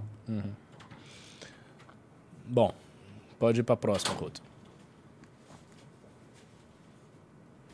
Peraí, Tô gostando peraí. de fazer o news assim, sabia? Tava, tava com saudade de bater esses papos. Com o Renan dá pra conversar também. Roberto Kennard mandou 5 reais. Boa noite aos amigos. Alto nível no programa É, eu acho que é o hoje. menino do Continue- Maranhão, que já foi aluno lá do Maranhão. É, continuem nessa luta e abraços desde o Maranhão. Abraço. Se for o Kennard que eu acho que é, por favor, retorne a seu posto de militante do Maranhão. Deixe de se evadir por trilhas que já sabe-se lá quais são. Volte. Seja, se você fez o primeiro ano, terminou, se, como é que tá a sua situação, mas, mas volte. Você é um menino inteligente. Deixa eu ver se tem mais Pix aqui. Tem mais um Pix. Galera, manda Pix aí. Pix é bom que a gente não paga a taxa do YouTube. Ricardo de Vermelho parece o Lula mais novo. Pô, companheiro, que negócio é esse, companheiro? O Rafael, que tinha feito uma pergunta e não tinha terminado, ele mandou outro Pix aqui de 5 reais. Porque basicamente não temos muitas obras unificadoras na- de nação, porque os livros de antigamente são muito, são muito romancistas, romantistas ou muito pessimistas. Uh, aí o Martim é obcecado por, esse, É, por esses problemas. disso. O Martim, vocês conhecem o Martim Vasques da Cunha, né? Um grande homem de letras do Brasil contemporâneo, um grande crítico literário que resta a esta nação e, é claro, um membro do MBL. Ah, e eu vou dar umas aulas sobre livros dele na Academia MBL, já falei com ele sobre isso. Ah, você... Vou, é, vou ajudar a divulgar essa obra importante. Ah, e o Martim, ele acredita na, na tese de que a literatura brasileira, ela começa propriamente... ah, não começa não, né? Tem um período anterior barroco e tudo mais. Mas ela ganha tração no período romântico. E as ideias românticas contaminam muito do pensamento do brasileiro sobre o Brasil. E aí, depois ah, disso, você tem vários ah, grandes autores tentando se tornar heróis literários. Tem os nossos Lord Byrons, assim. E o Lima Barreto tenta isso, o Euclides da Cunha tenta isso. E vários homens tentam ter essas vidas, ah, digamos assim, vidas de peças de teatro. Vidas, eles tentam viver de modo romanceado até. E depois a gente cai no, no modernismo, na qual é uma tentativa de agregar tudo ao mesmo tempo, que é a nossa autofagia, que é o, o período do modernismo brasileiro, do, do canibalismo cultural, etc, etc, etc. Essas duas narrativas, digamos assim, não foram muito frutuosas no sentido de gerar obras unificadoras do Brasil. Soma-se a isso o fato de que o Brasil é continental, é muito grande e as nossas culturas são muito diversas. Então você tem grandes épicos regionais. Você tem lá no Rio Grande do Sul Érico Veríssimo com o seu Vento e Tempo, ou Tempo e Vento, eu sempre troco. E você tem no Nordeste os romances do Do Ariano Suassuna, do Jorge Amado, etc. então você tem um bocado de né? épicos regionais no Brasil, vários, mas você não tem muito de uma de uma literatura que contemple a nacionalidade como um todo, o que é compreensível. Uhum. O, agora partindo para os pimbas, Nivaldo Lorim mandou 5 reais e ele falou o que falta para educação O política. Tempo e o Vento, o cara citou aqui do Érico Veríssimo. É verdade, é um livro importante. O que falta para a educação política da população brasileira sair do abismo? Fazer É. academia MBL. Mas, eh, dando uma, tentando dar uma resposta técnica, cara, assim, a gente tem que encarar a, a gravidade dos nossos problemas pela gravidade real desses problemas. População brasileira sofre com uma das piores educações do mundo. A gente está falando de educação muito precária, muito precária. Então, assim, ah, as pessoas não são analfabetas, a gente venceu o analfabetismo. Ok, mas elas escrevem e falam e entendem textos de forma muito precária. Então, a primeira coisa é dar os subsídios para essas pessoas efetivamente saberem ler, mas saber ler mesmo, conseguir ler e conseguir escrever com clareza. Eu fui professor de ensino médio em escola pública durante um período curto, era um estágio né, que a gente fazia. E, cara, assim, foi. Era, era terrível. Tinha alunos que tinham dificuldade, não digo nem de articular o seu pensamento, mas de escrita das, da grafia, sabe? Eles escreviam de uma forma truncada no ensino médio, segundo ano do ensino médio. Então, por exemplo, um aluno desse não conta como um analfabeto, ele é alfabetizado, mas ele é alfabetizado precariamente. Eu acho que essa é a primeira coisa. Ver os bons exemplos que o Brasil tem. Por exemplo, até o, o- o Ciro que fala tanto Ceará, Ceará, Ceará. O Ceará tem uma boa educação, ver o que aconteceu no Ceará, tentar universalizar para outros estados. E é isso. É, eu acho que. Eu tive uma experiência também. Eu dei aula no colégio Paulo Freire, em Brasília.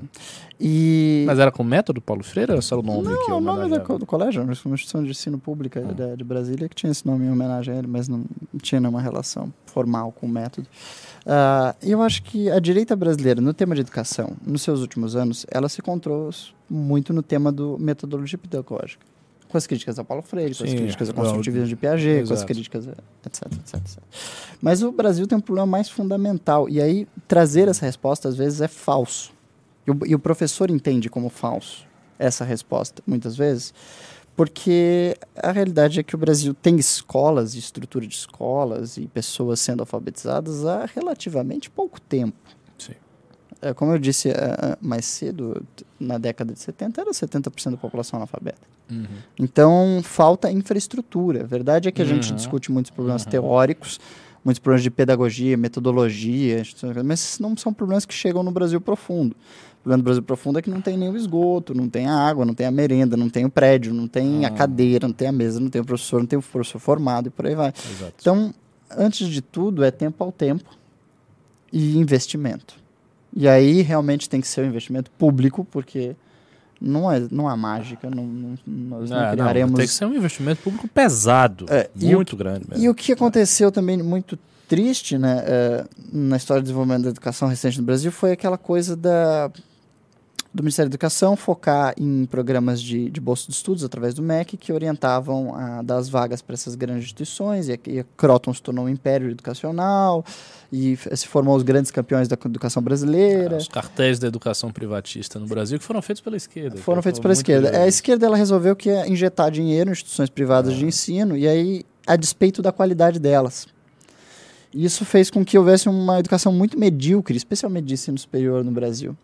E tornou essas companhias tipo a Anhanguera, em Croton, em megazords da educação, assim, monstros gigantescos. Ao mesmo tempo, eu acho que a gente deve, deve pontuar um aspecto até positivo disso. É. É, democratizou a educação, de fato. Sim, Isso claro. aconteceu e, assim, isso, isso foi uma coisa benéfica que esse processo todo teve, mas democratizou com nível baixo. E no caso da educação pública de base, é assim, a situação é Mas sabe- dramática de infraestrutura, de ordem nas escolas. Uma queixa, por exemplo, recorrente dos professores é problemas disciplinares. Mas algo que teria feito profunda diferença nesse projeto educacional de incentivo às instituições privadas teria sido ter dado as vagas à escolha dos alunos. A grande tragédia, na minha opinião, do- dessa ah, política de Estado foi que as vagas eram dadas às instituições. Então, a instituição ela tinha, digamos, 1.500 vagas para alunos entrarem. E ela tinha as vagas. Ah, O aluno quer ou não quer, mas a vaga é dela. Se os alunos tivessem tido a opção de escolher qual instituição ganhava a sua vaga, como uma espécie de voucher, Eles forçariam uma, uma competição. um- competição à melhoria do mercado. Exato, por- porque o, o grande problema dos campeões nacionais é que eles conseguiam viver sem competição. Ah, e ah. num capitalismo sem competição, a qualidade decai. Exato, exato. O Cosmonautics mandou 5 reais. Ian bebe vinho peramanca. O fino do fino, um lorde. Peramanca. Eu vou, É. vou buscar o vinho Peramanca. Pesquisei aqui, ele custa 3 mil reais. É, não beberei o vinho Peramanca. é, talvez. não. cara. Está um pouco acima das minhas capacidades econômicas do momento. Nós somos humildes servidores aqui do MBL. O Vitor mandou, olha, meu chorar, 20 reais. Como a MBL, lida, como a MBL lida com frações internas? No Partido Bolchevique, frações permanentes não eram toleradas, apenas provisórias e em período congressual. Com a nova, com a nova crítica do MBL ao liberalismo, é uma questão a ser levantada.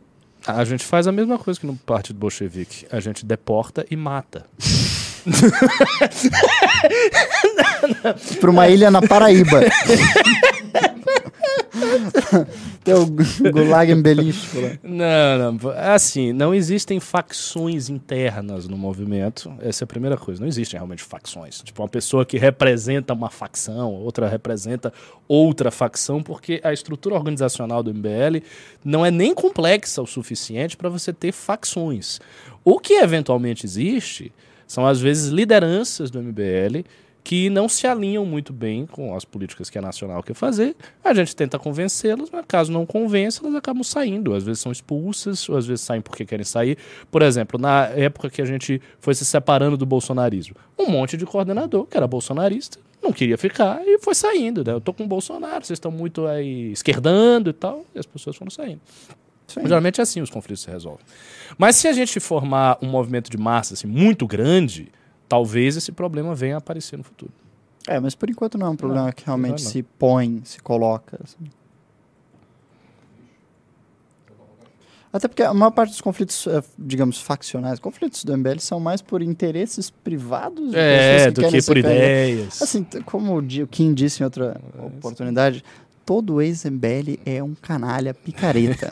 Eu- eu- Todos. todos, sem É, tem exceção. uma, uma lista longa aí. E é Uma verdade. lista longa. Concordo.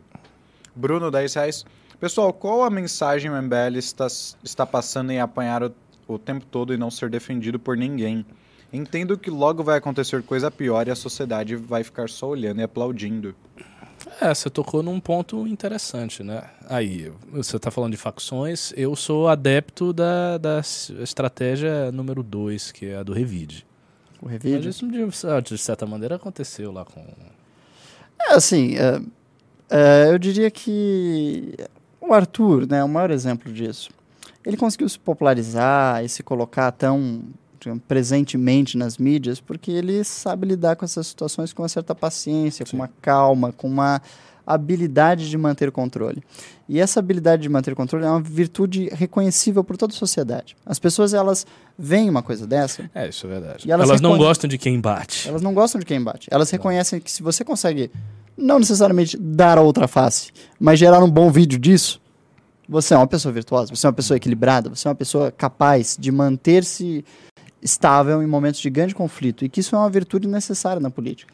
Então, a- eu acredito que não é da índole do brasileiro achar que ser permissível com a violência. Uhum. Então eu acho que o movimento mantém-se correto em praticar essa não violência nessas situações e tirar os melhores vídeos disso com esses momentos engraçadíssimos que vocês adoram ver no Instagram, que eu sei. Tem um comentário muito bom aqui, ó. Existe, f- existe facções sim, claramente é uma rixa entre baianos e paranaenses. É, tem esse pessoal do sul aí que se acha melhor do que os outros, mas isso é pura ilusão. O melhor mesmo é só a Bahia. é o Sudeste. Ó. Tirando Baiano. Minas, Espírito Santo e Rio. O Arthur Xavier mandou 5 e 1. É assustador como a violência política não choca mais as pessoas como antigamente. Eu não sei, eu não sei, porque veja só, O que, que você chama de antigamente? É. Antigamente tem muita coisa, hein? É. Se você for puxar aí na pra trás. a violência política ali nos anos 20 era muito maior do que hoje. Até no- vamos lembrar que o pai do Collor matou um cara dentro da plenária do Senado.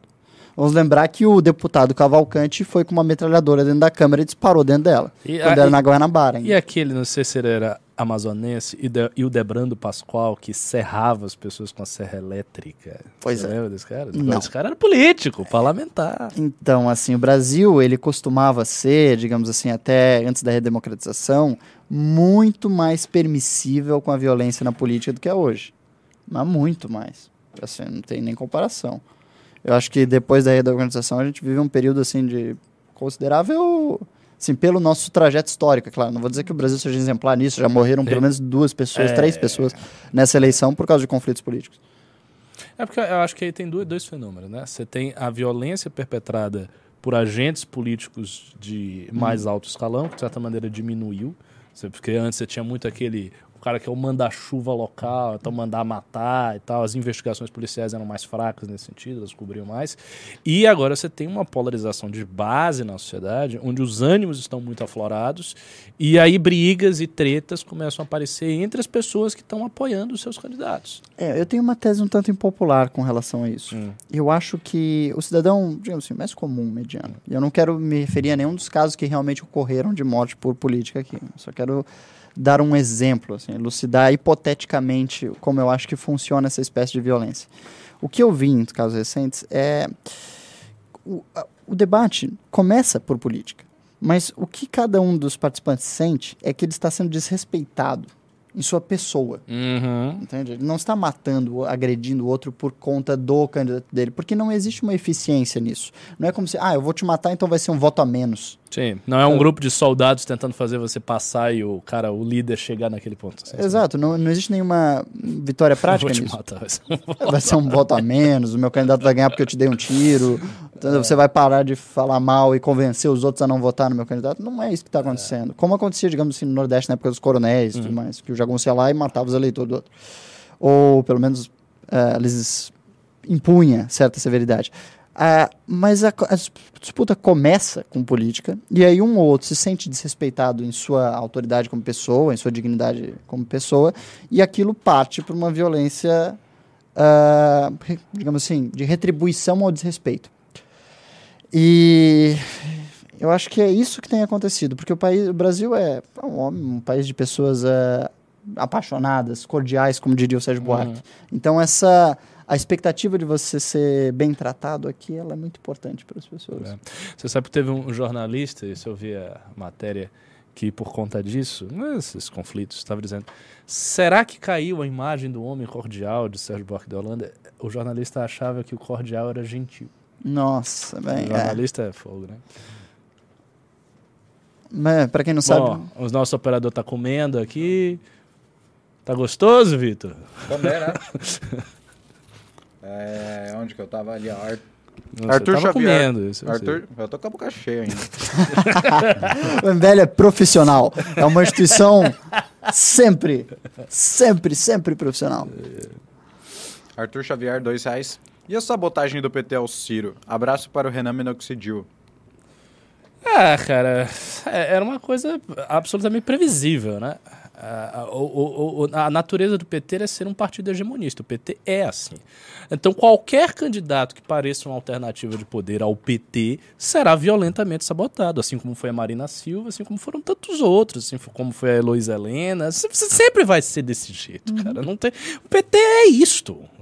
E engraçado, as pessoas estão vendo isso há séculos, que o PT é assim, e fica, ah, não, porque o PT... O próprio Ciro, eu acho que o erro maior do Ciro foi ter tentado mendigar o apoio do PT na eleição de 2018. Àquela altura do campeonato já estava muito claro que o PT não faria isso. E aí agora, recentemente, ele rompeu mais forte e ele vai ser pressionado. E rolando o segundo turno, a pressão sobre ele vai aumentar muito. Muito. Porque no primeiro ainda tem. Não, o cara... ele ainda tá disputando. Não tendo mais ele na disputa, vai ser assim, meu irmão, você não quer defender o fascismo, não? Você é fascista? Sim. É, o PT entende que os votos do Ciro, seus seis, sete ou talvez mais, sejam dele. É, É, o lógico. eleitorado que o PT entende como seu e o Ciro como um, Um ladrão. um ladrão de votos. Então, obviamente que eles vão lidar com isso com toda a vicissitude necessária. Vocês acham que o Ciro e o PDT declaram apoio ao Lula? Eu tô sentindo que o Ciro vai pra turno. Paris, hein? O PDT deve apoiar, mas o Ciro vai pra Eu não Paris. sei, a personalidade do Ciro é de uma figura muito orgulhosa e que não quer dividir o seu quinhão eleitoral e tem projetos muito próprios. Justamente É por isso que eu acho que você não vai, pai. A Minha impressão é de que ao final do primeiro turno ele vai pegar um avião e vai de fato para Paris. É, mas eu acho que ele pode se dar mal nesse movimento. Porque. Assim, ele já sofreu na viagem para Paris. E agora ele tem a justificativa que é, eu estou no páreo, portanto eu tenho que defender minha candidatura. Ele não tendo essa justificativa, pro voto dele que é de esquerda, ele tem muito voto de esquerda, nos 6, 7% que ele tem, vai ficar feio. Vai ficar Sim. feio. Anão Guerreiro de Jardim, 10 reais. Perguntei uma vez como resgatar as pautas de direita do bozismo, entre elas armamentista. Arthur apenas disse, ele nada fez pela pauta e tal. Isso eu sei, como resgatar as pautas comuns da direita.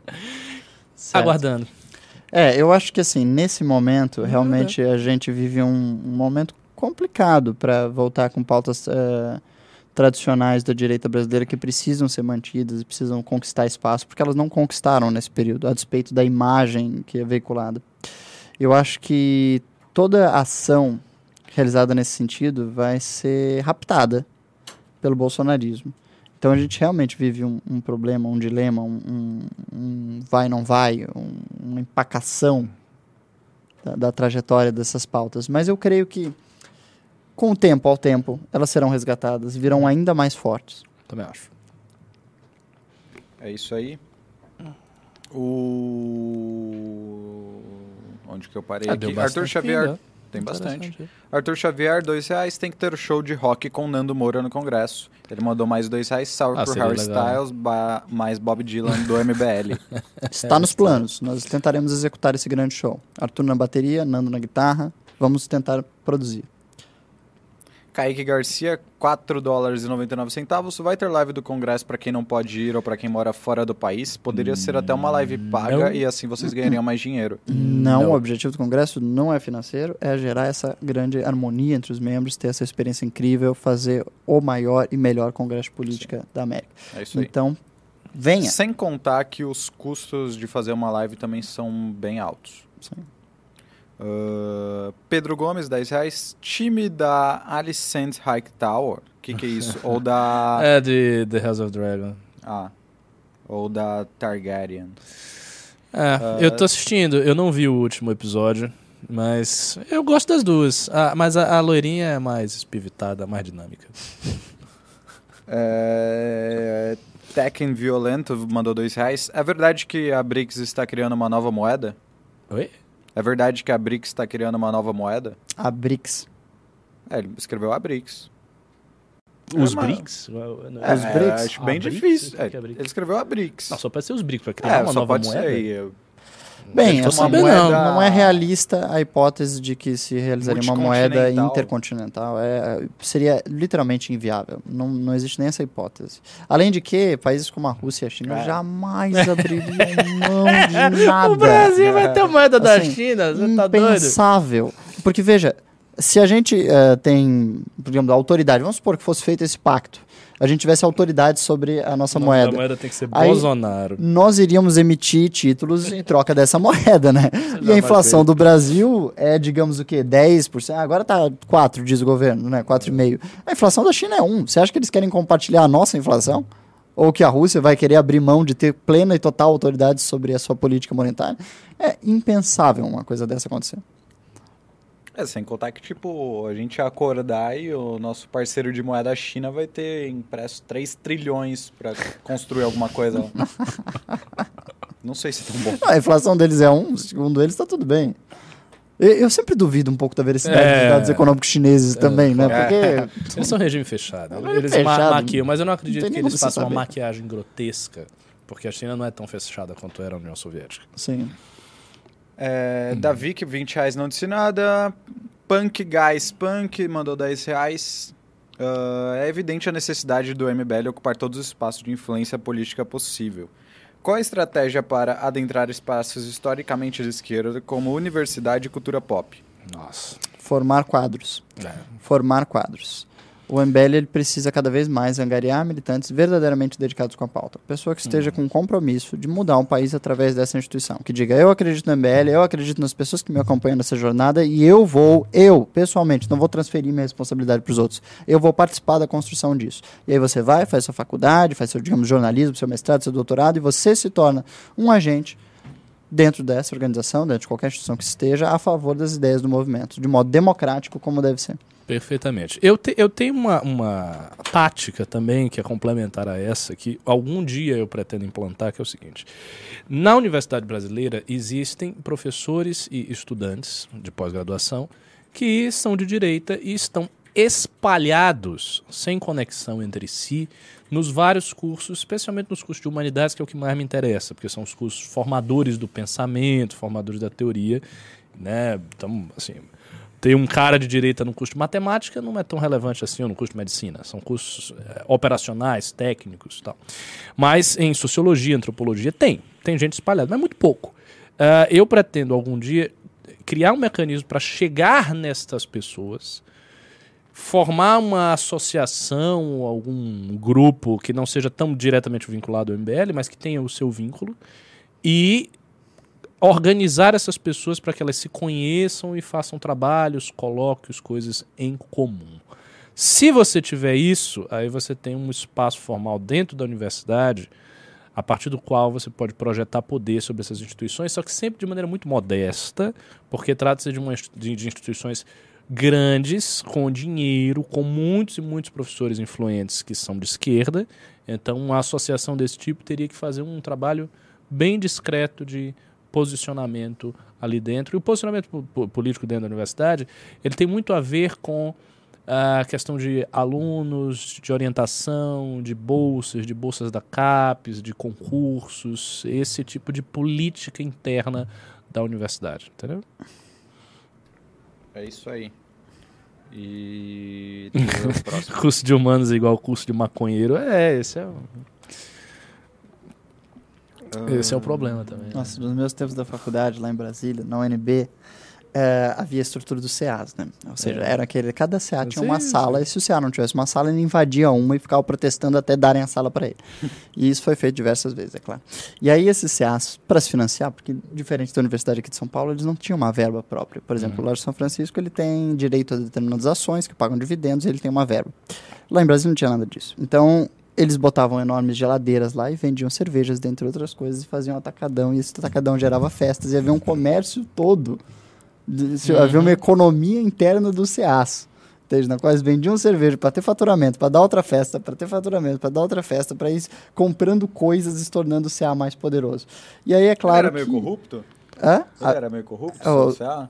o meu, o meu era de Ah, o CA da UNB são? Porque os, os do meu. Todo É. mundo fala, não, pessoal pega todo o dinheiro. Não, não. Não, não é assim. Havia- Na UFBA também era parecido com o que o Ian tá descrevendo. Havia alguns CAs que tinham esses conflitos internos econômicos, é claro, mas eh, de modo geral não. De modo geral, o dinheiro de fato era empreendido para todos os, os vícios humanos. então já estava contemplado qualquer corrupção da alma possível. Eh, e é claro, a UNB tem um certo favoritismo pela arquitetura, porque foi desenhado pelo Niemeyer, então o CA de arquitetura era o mais bonito e tudo mais, eram acontecido as melhores festas, etc, etc, etc. É isso aí, isso tudo é muito legal, vocês têm que vivenciar. Então deixem de ter preconceitos. Maconheiros são gente boa. Então, o The Joke comentou aqui. Que tipo de pessoa cursa geografia? Uma pessoa verdadeiramente interessada por esse negócio chamado Brasil, de que ninguém gosta. O brasileiro, ele despreza, tem ojeriza ao país. Eu não tenho. Matou pipa. Movimento Brasil Leve. Nossa, Rogério, você prov- provavelmente você não sabe a referência dessa frase, que foi um ataque do saudoso Alexandre Zeltz. Você lembra disso? né? Nossa. Só Movimento Brasil Leve. Movimento Brasil Leve. Eles são leves. Vamos fazer um vídeo de um, um hater, um ex-MBL, um desses canalhas filhos da puta, que depois sumiu, né? Ninguém fala mais dele. Mas que ele gravou um vídeo pra dizer que o MBL era maconheiro. Um vídeo muito engraçado, por sinal. Ele, se não me engano, o Santos se tornou conhecido lá em meados de 2014, 13, Foi. porque ele foi eletrocutado pela segurança da Câmara. porque ele tentou entrar na Câmara, assim, meio a despeito da segurança. Ele era famoso nesse nele. período. Você lembra que ele era Mas ele era famosinho? eletrocutado, Não, era mas exatamente. depois ele virou um influenciador de direita. Ah, e depois desapareceu. Depois sumiu. Aliás, já fiquem sabendo, vários influenciadores de direita que hoje parecem gigantes e você olha, o caminho. As pessoas vão sumir. Vai, vai por mim. Vai por mim. Some. Parece que não, mas. é. João Carlos Brasileiro mandou 5 reais. Pergunta aleatória. Se uma menina humilde quando criança brinca de princesa, uma princesa quando criança brinca de quê? Brinca de serviçal. Estou brincando de ser pobre, mamãe. Que estranho. Pegue aqui a minha, minhas, minhas roupas, me dê um, um farrapo. Eu, eu, eu gosto da- muito da ideia da princesa Anastácia, que ela é uma princesa que os pais foram assassinados na Revolução, ela não tem nada. Aí se acha que é brincar de princesa, ela vai brin- brincar de princesa Anastácia. Você brinca de princesa Anastácia, é papai, qual é a brincadeira? Você não vai ter nada. E Você, seus pais foram assassinados, você não tem absolutamente nada, e é isso. Ah, assim, é uma boa brincadeira de princesa para os seus filhos. Davi, que 5 reais. Esqueci de mandar a mensagem. Até quando vai a venda de ingressos do congresso? Estou zerado esse mês e só conseguirei comprar no dia 1. Dura até lá? Esperamos que. Esperamos que não, na Esperamos verdade. que não, Esperamos né? que venda logo tudo esse negócio. Exato. Mas veja, parcele no cartão, no boleto, você tem diversas opções de modalidade de pagamento. Se você tiver um mínimo limite, você consegue parcelar em até 12 vezes. Fica bem tranquilo. 12 ou 6? Couto. 12. 12, veja só, 12 meses, não é nada. Menos de 30 reais. Rafael Ferreira de Lima, 5 reais. A MBL News atrás foi dito que a música, uma forma de arte, tem decaído muito nos últimos anos. Eu tenho uma opinião diferente que falarei no próximo Pimba. Deixa eu procurar o próximo Pimba.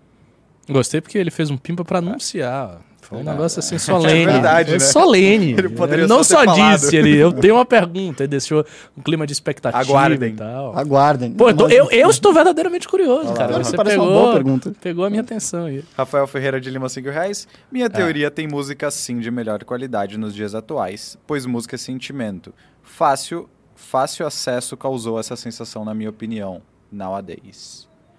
Então, Eu mas- concordo um pouco. Eu já falei, inclusive, isso pro Ian, que é a minha teoria da MTV. Mas, não, entendo. A teoria da MTV do, do Couto, ela diz que as pessoas, durante o período da MTV, elas tinham acesso a, comum a um certo tipo de música. Então, elas compartilhavam mutuamente dessa experiência em maior quantidade. Era fácil você buscar pessoas que tivessem as mesmas referências musicais que você. E hoje em dia, com o advento do streaming, internet, etc, etc, as pessoas já mas não compartilham tão inclui- frequentemente de... Isso inclui que hoje, por exemplo, todo mundo tem uma banda. E antes era uma. Você só tem uma banda de sucesso, basicamente, se você conseguiu chegar lá na MTV.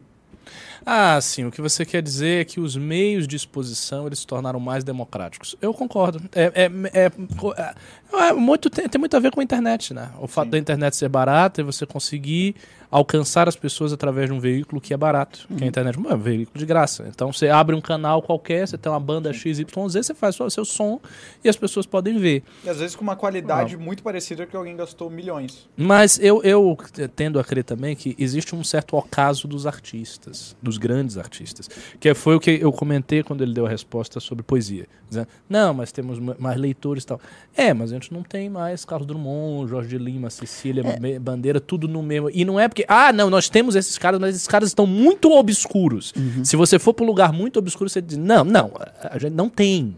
Entendeu? A gente tem bons poetas, mas não tem a mesma coisa. E eu acho que isso acontece também nas artes, nas outras artes. Eu, eu diria que no caso da música, o nosso querido espectador disse que música é sentimento. Não, música é técnica. né? É, O sentimento é aquilo que a música é capaz de manipular, projetar e realizar dentro de você. Mas eu acho que mudou-se o modo como a gente experiencia a música, mudou a certa busca por produzir música que teria que ser uma obra mais complexa. Como você tem uma experiência de singles, no período da MTV e hoje também, música de dois, três minutos que s- prestam a função de te entreter ali momentaneamente, não tem espaço nessa música para você fazer uma obra complexa como sabe, uma sinfonia, como Sei. uma, como uma estrutura Menos rock grande. progressivo. É, você tem que se condensar de tal forma que É. talvez isso reduza muito a possibilidade artística de você chegar a muitas pessoas com uma coisa mais. É, é uma, uma boa, uma boa intuição. Não, e o negócio que eu. Luísa Sons é o Franklin Sinatra. O Franklin Sinatra da nossa geração. Muito bom esse. É, O negócio que eu acho maluco também é a quantidade de música hoje em dia que bomba porque ela é feita pra TikTok. São tipo 15 segundos de uma música. Ah, específica cara, é eu não, eu não ouço isso, graças Sim, a a Deus. música, eu ela nem tá tenho a TikTok. Não, eu não Você tenho escutou TikTok. Acorda Pedrinho, sabe, em algum Não, momento? cara, não escutei. Eu também não Pedrinho. inteiro. Não sei que merda Eu, é só, essa eu vi o jingle do. Beraldo, É, mas eu não exato. ouvi o original Não. inteiro. Mas de fato, Não, eu também não. Esse é o ponto. Ah, tipo, é uma música de 15 segundos de TikTok. é, se a música ela tiver é mais interessante do que antigamente. Se a música tiver 15 segundos muito bons, 15 segundos realmente impactantes, ela pode se tornar um hit hoje. Sabe, antigamente, né, vamos supor, você tá lá na época do bar. Aí você tá lá no interior da Alemanha. Aí você vai lá na igrejinha protestante dele, senta e ele toca lá uma música de 3 horas. Se a música só tivesse 15 segundos de magnânimos, as pessoas iam ficar meio entediadas. Elas dizer, poxa, É, mas ficar puta, né? Eu saí daqui com a carroça, com, com uns boi pra assistir esta merda 15 15 minutos. segundos bons e o resto 3 horas de meia boca, não dá. Mas hoje não. Hoje um artista pode vir com É. aquele hit que tem os 15 segundos muito bem feitos e já era. Olha, pode ser um hit E mundial. não é nem 15 segundos muito bem feito, é 15 segundos feito por uma. por um estilo de rede social. Sim. Que é, tipo, começa de um jeito, aí muda, aí fica mais animado. É, o grande eh, artista plástico dos nossos tempos, né, o Andy Warhol, ele que é quase profético as obras dele em relação ao modo como o mundo foi se tornando cada vez mais eh, rápido. Ele dizia, né, cada um vai, todas as pessoas terão a oportunidade de ter pelo menos 5 minutos de fama no futuro, mas ele não imaginava que fossem 15 segundos. Mas é, de fato, hoje desconhecidos a todo momento tem milhões É. de vídeos com milhões de views por Verdade. 15 segundos. É isso aí. Ah, Arthur Xavier, 5 reais. Não tem candidato do MBL a federal aqui em Minas Gerais. Qual o critério para escolher bem? Existe fundão tolerável? Faça a Unidunité. É, de fato, o momento não Tem, é. não tem. O Kaique Garcia mandou 1 dólar e 99 centavos. Vocês pensam em fazer filme sem ser documentário? Nós gostaríamos. O problema é que a produção cinematográfica no Brasil é extremamente cara. É muito Sim. caro produzir um filme. É muito, muito caro. Então, tornar esses filmes eh, veiculáveis, tornar esses filmes Vendáveis, vendáveis etc. para É que a duro. gente possa fazer sem dinheiro público, que é uma premissa do movimento, é muito difícil. Então, a gente vai, na medida do possível, fazer. E agora, se o movimento vier a ter oportunidade no futuro, vai produzir filmes, sim. Ah, e eu, naturalmente, estarei na parte defendendo a ideia que vai perder, que é a ideia de que pode pegar, assim, qualquer tipo de financiamento. Vou estar lá O- defendendo isso aí. a minha- a minha- as minhas bandeirinhas minoritárias que nunca vão para lugar nenhum. O Ed mandou 5 reais. Arrumei cinco apoios à gincana do Homem de Ferro. E um deles ia apoiar o grupo do Invasor de Mundos. Me sinto Quem fazendo o- certo para salvar a nossa gincana. Um invasor de mundos? Deve ser algo relacionado ao bolo. Sim, sim, sim, sim. Ah, nossa, nossa. Boa, boa, boa intuição. Pô, obrigado. O Diego Souza, 5 reais. O Rei Charles é um ocultista islâmico, como, diri, como dizia Olavo? Mas se você quer uma resposta mais, mais longa do que dizer é. Veja só, o Rei Charles. É estranho falar Rei Charles, né? Tipo, Príncipe Charles, né? O Rei Charles. É Charles III, né? É Charles III. É, aliás, um nome bem pesado, né? Sim, Porque é. um deles foi decapitado, o outro outro acabou. Eu espero que ele se dê melhor agora. Mas vamos lá. Ele teve uma relação assim próxima de discipulado com um grande tradicionalista que foi o Martin Lings. Martin Lings foi sheik da Tarika Maria Mia, tarika fundada pelo Joshua. E o, o rei Charles, ele teve uma relação, ele tem uma relação próxima, né? E é um cara que faz, assim, ele patrocina uma certa cultura tradicional, vocês talvez não saibam disso, mas ele tem um patrocínio da T- Academy, de várias iniciativas tradicionalistas ali na Inglaterra. O Rafael Ferreira mandou 5 reais. Ah, esse daí eu já falei. Diego Souza, 5 reais. O que está sendo feito de relevante nas artes visuais brasileiras atualmente? Se vocês fossem montar uma semana de arte, quem vocês convidariam? Nossa. Bem, eu acompanho um pouco mais de, de artes plásticas eh, contemporâneas. Eh, nós temos artistas eh, de renome internacional que são vendidos, veiculados em galerias no mundo todo. Nós temos Vic Muniz, que talvez vocês conheçam pelo filme dele que disputou o Oscar, Lixo Extraordinário, que é um sujeito que faz obras de arte conceitual, que é o que está em voga no Brasil hoje. Então, basicamente, nesse esse filme retrata como ele cria vários eh, retratos de pessoas pobres a partir de lixo. Ele faz isso com auxílio dessas pessoas que trabalham no lixão no, aqui no subúrbio de São Paulo. Ou é no Rio, agora me não me recordo a cidade. Nós temos a Beatriz Milhazes, que é uma artista que bate recordes para obras latino-americanas eh, de pinturas, eh, que faz instalações também. É uma pintora de que segue a tradição brasileira de abstracionismo geométrico. Ah, e nós temos alguns outros da tradição ah, nordestina, de estilogravura. Você tem o, o Brenan ainda está vivo lá em Pernambuco, idoso Metá, que é um escultor ah, já de grande renome brasileiro. Então nós temos alguns artistas assim com projeção mundial. Você tem o Cildo Meirelles, que faz arte ah, de instalações mais propriamente conceituais. Mas eu diria que assim, o que está em voga hoje é aquilo que eu tenho dito sobre arte separada da técnica. Você tem obras que elas não são, digamos assim, não é um quadro excepcionalmente pintado, não é disso que se trata. É, às vezes é uma sala com 12 moedas. É esse tipo de arte.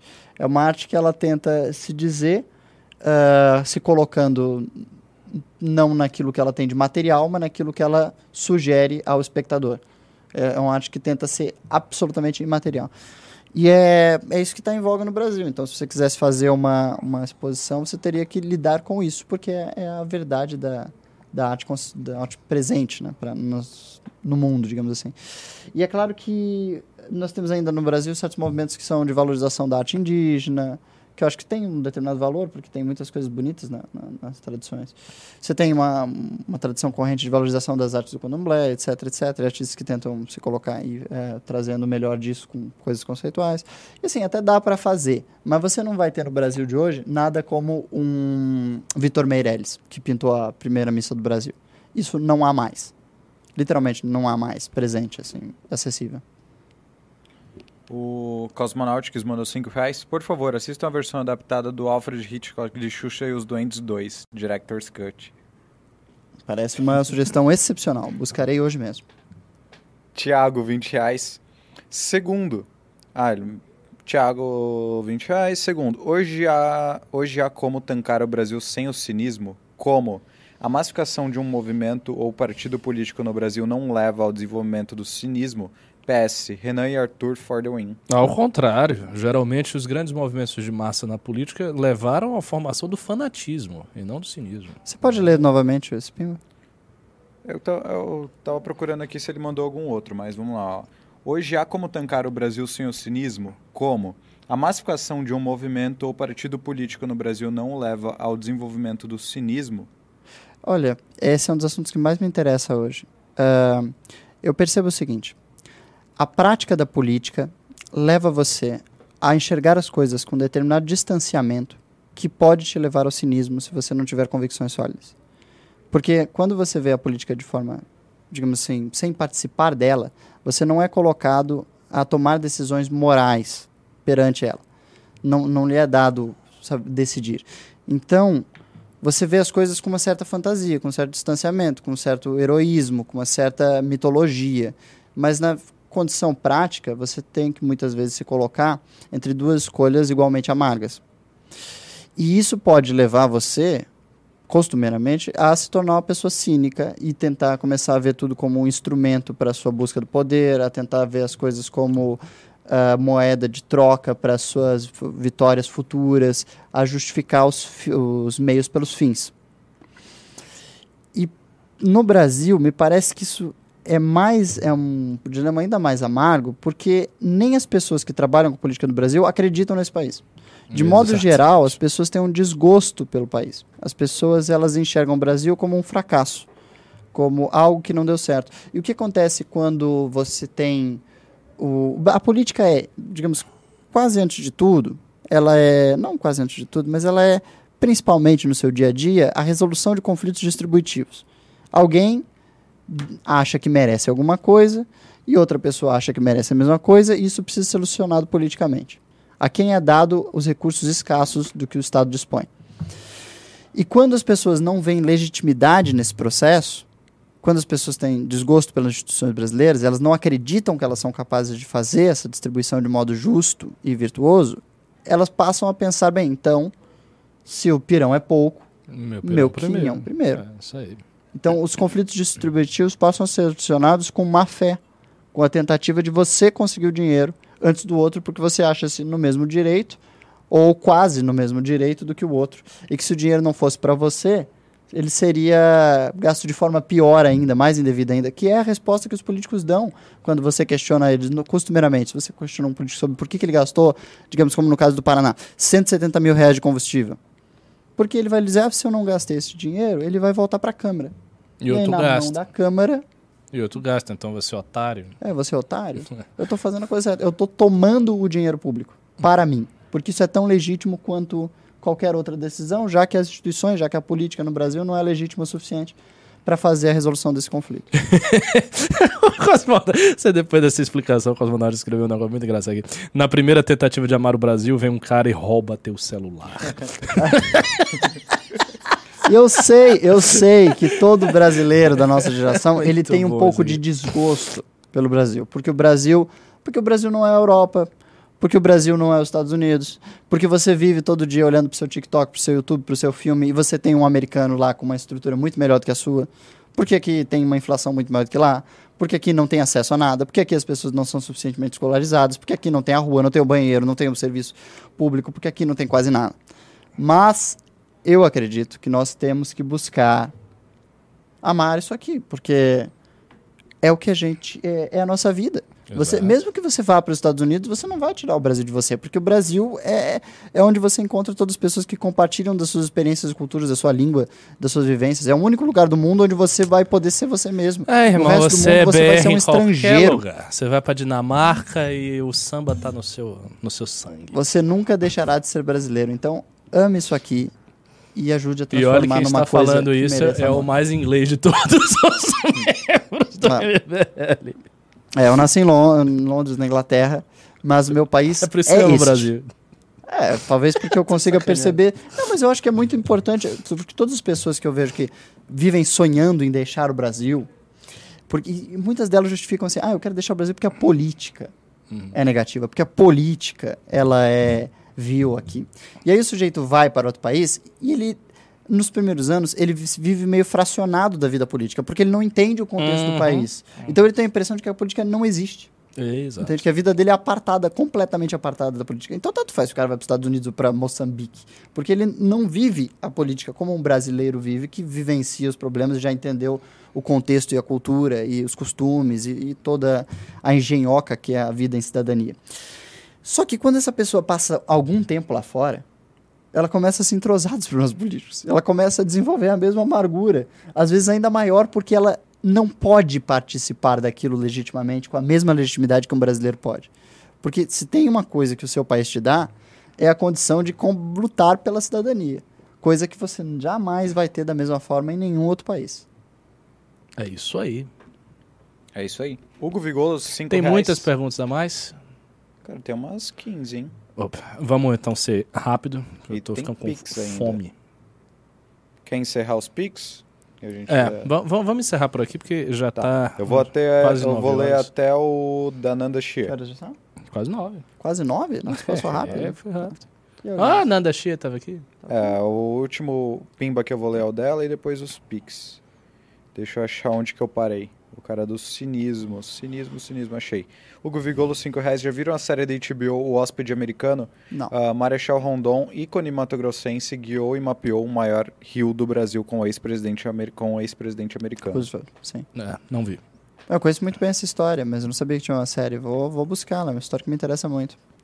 O Elisandro Lima de Sá mandou 5 reais não disse nada. Tarciforme me mandou 27,90. Ricardo, qual a sua opinião sobre o Fethullah Gulen? Não sei se é assim que fala. Porque o Erdogan o Um persegue. desviado. Não, o Erdogan não o persegue. Ele persegue o Erdogan. Ele, eles eram amigos. Fethullah Gulen tem uma instituição gigante na Turquia. É, ela até é ligada assim, a uma, uma, uma espécie de Neo-Surf e tal. Mas eu não sei o que aconteceu com ele, não. Eu acho que compraram ele, sei lá o que houve. Ele rompeu e agora está fazendo uma oposição agressiva ao Erdogan. E inclusive estava mancomunado aí no golpe que o Erdogan sofreu. Hugo Vigolo, 5 reais. Literatura, literatura russa gosta. Piquenique na Estrada, mais conhecido como Stalker e Animal. É Animal. Sem falar no Metrô 2033 livro. Melhor animador é Gendy Tartovsky. Tarkovsky. Tartovsky tá escrito. Acho Tudo que ele bem. está falando de outra. É, foi um pouco. Não, mas é porque o Stalker que ele citou é o Stalker Tarkovsky. E o 2033 Ah. é o famoso videogame, que eu sei que você jogou o joguinho, você não viu, só, leu só o livro, né? É, tem um videogame maravilhoso adaptado desse livro, é um livro É bem o bom Metro, também. né? Que é o Metro, você já viu, né? É. É um- Edmilson Motti, 5 reais. Ah, o estúdio está perguntando, o MBL apoia Erdogan? Claro que não, pelo amor de Deus. A gente não vai se posicionar em relação à Turquia. Eu, pessoalmente, apoio Erdogan. Edmilson Motti, 5 reais. Curiosidade, na semana da eleição 2018, Bolsonaro tinha 35 no, da, no Datafolha, 31 no Ibope, 41 no, 41 no Verita, 47 no Paraná Pesquisa e ele teve 46% na urna. É, inclusive, o Estadão soltou ontem um carrossel comparando todos, as, todos os Ibops e o atual IPEC, né? ah, há duas semanas da eleição, como estamos hoje. Em todos, até o FHC dava com o resultado da eleição. É, bom, vamos ver, né? Inclusive, tem um IPEC daqui 10 minutos. É, veja, as pesquisas foram muito descredibilizadas durante a última eleição, porque fazia parte da dinâmica da- do marketing de campanha do Bolsonaro, porque ele era o candidato desafiante, então ele precisava crescer, então ele precisava descredibilizar as pesquisas, porque ele estava tentando se tornar mais conhecido, e aí, obviamente, vai vencer a eleição. Ah, mas agora que ele está no governo como incumbente, ele não está fazendo a mesma coisa. Então, eu acho que essa cultura, essa tradição de desacreditar pesquisas, ela tende a esmorecer. É, exceto se o Bolsonaro ganhar, né? Porque se ele ganhar, eles vão, o pessoal das pesquisas vão ter que fazer muita qualha para descobrir como trazer de volta a confiança em alguma pesquisa. Isso é fato. Eu acho. É, e também eles vão ter que explicar como, por que, que eles não acreditam em pesquisa e gastaram 3 milhões em pesquisa. Sim, mas, mas, mas- mas vamos, Vamos acelerar? vamos dar uma acelerada, senão Você tá eu vou com fome? Edmilson. Motti, 5 reais. Lula pode ter até 80% do, do, de votos. Muito estranho, Lula tá na frente aqui em Minas. Não conheço nenhum eleitor do Zema que vota no Lula. É. SPRJ, Lula não ganha. Não sei, mas isso também pode ter a ver com a sua bolha de conhecidos, né? É, muito provavelmente. O PT sempre foi forte em Minas, ganhou diversas eleições em Minas. Vitor, 10 reais. Ah, o livro amarelo será estritamente pragmático, pragmático ou também terá res- reflexões ideológicas e filosóficas do movimento? Eu Existem um ou mais gostaria- teóricos liberais ou conservadores que sejam consensuais no MBL? Né, que sejam consensuais. Francisco Raso, Paulo É. Cruz, Martim Vasco. Mas eu gostaria que você fizesse, você fizesse um ensaio sobre o Brasil neste livro, caso você queira. Você gosta do tema? Eu Buscarei realizá-lo. Jaime Ribeiro, 5 reais. Claude, Close Ed, deixei você famoso. Lembrando mais uma vez a todos que Lula entra em janeiro e bloqueará todos os canais de direita. Até Calma, mais, gente. não é assim. ele não é o Thanos, ele chegou a destruir tudo. Calma. Rafael Tiengo, 5 reais. Assistam a série, assistiram a série O Senhor dos Anéis, o que acharam? Assisti. Sobre, sobre eu, eu tava dando O respostas muito grande curtas. especialista de Senhor dos Anéis vai falar. Eu sou um grande especialista nos anéis de verdade, porque Sim. tive fã-clube, etc. Eu sou um fã mesmo. O que, que eu achei da série? Eu não vou dar uma resposta muito longa, eu tô com fome. Mas assim, visualmente ela é linda. A trilha sonora é muito boa. As músicas pros anões, as músicas pros elfos, tudo combina muito bem, assim, figurino e tal. As imagens da série são muito maravilhosas. Tem alguns arcos interessantes. Eu vou evitar dar spoiler aqui. Alguns arcos secundários interessantes. Só que a grande falha da série é que o arco central da série, da protagonista número um, que é a Galadriel, é uma bosta. Porque a, Galadriel, ela é uma Calaquende, uma alta elfa, ela tem milênios de idade àquela altura do campeonato. Enfim, ela é uma figura profunda, vasta, sutil, sabe, com motivos psicológicos profundos. Na série, ela é uma garota, assim, espivitada, meio marrenta, que vai fazer as coisas e faz muitas coisas estranhas ali. E tem uma, uma cena em particular no, no segundo episódio que é muito ridícula. Então, assim, eles cagaram nisso. Eles tinham que dar a essa série uma sé- um- peso maior, uma solenidade maior, porque a obra de Tolkien é compatível com esse tipo de solenidade. Foi uma coisa que o filme conseguiu fazer. Os três filmes do Senhor dos Anéis são obras-primas. O Hobbit é um lixo e a série é um pouco melhor do que o Hobbit, mas não consegue alçar a grandeza épica dos filmes. O Denis Vaiano mandou dois reais. O Beraldo conseguiu recuperar seu telefone. Sim, eu Sim. recuperei o, celular, o telefone dele no mesmo momento. Imediatamente. Kaique Garcia, 4 dólares e 99. Por que a elite e os artistas são de esquerda? Por que a cultura woke cresce tanto? Por que a direita conservador liberal Ah, você fez tem muitas tanta perguntas. dificuldade de crescer no mundo? Ah, porque o mundo tá uma merda. Muito resumidamente, porque a academia cresceu muito, eh, a esquerda cresceu muito na academia durante várias, várias décadas, não houve uma reação cultural da direita e nós estamos aí.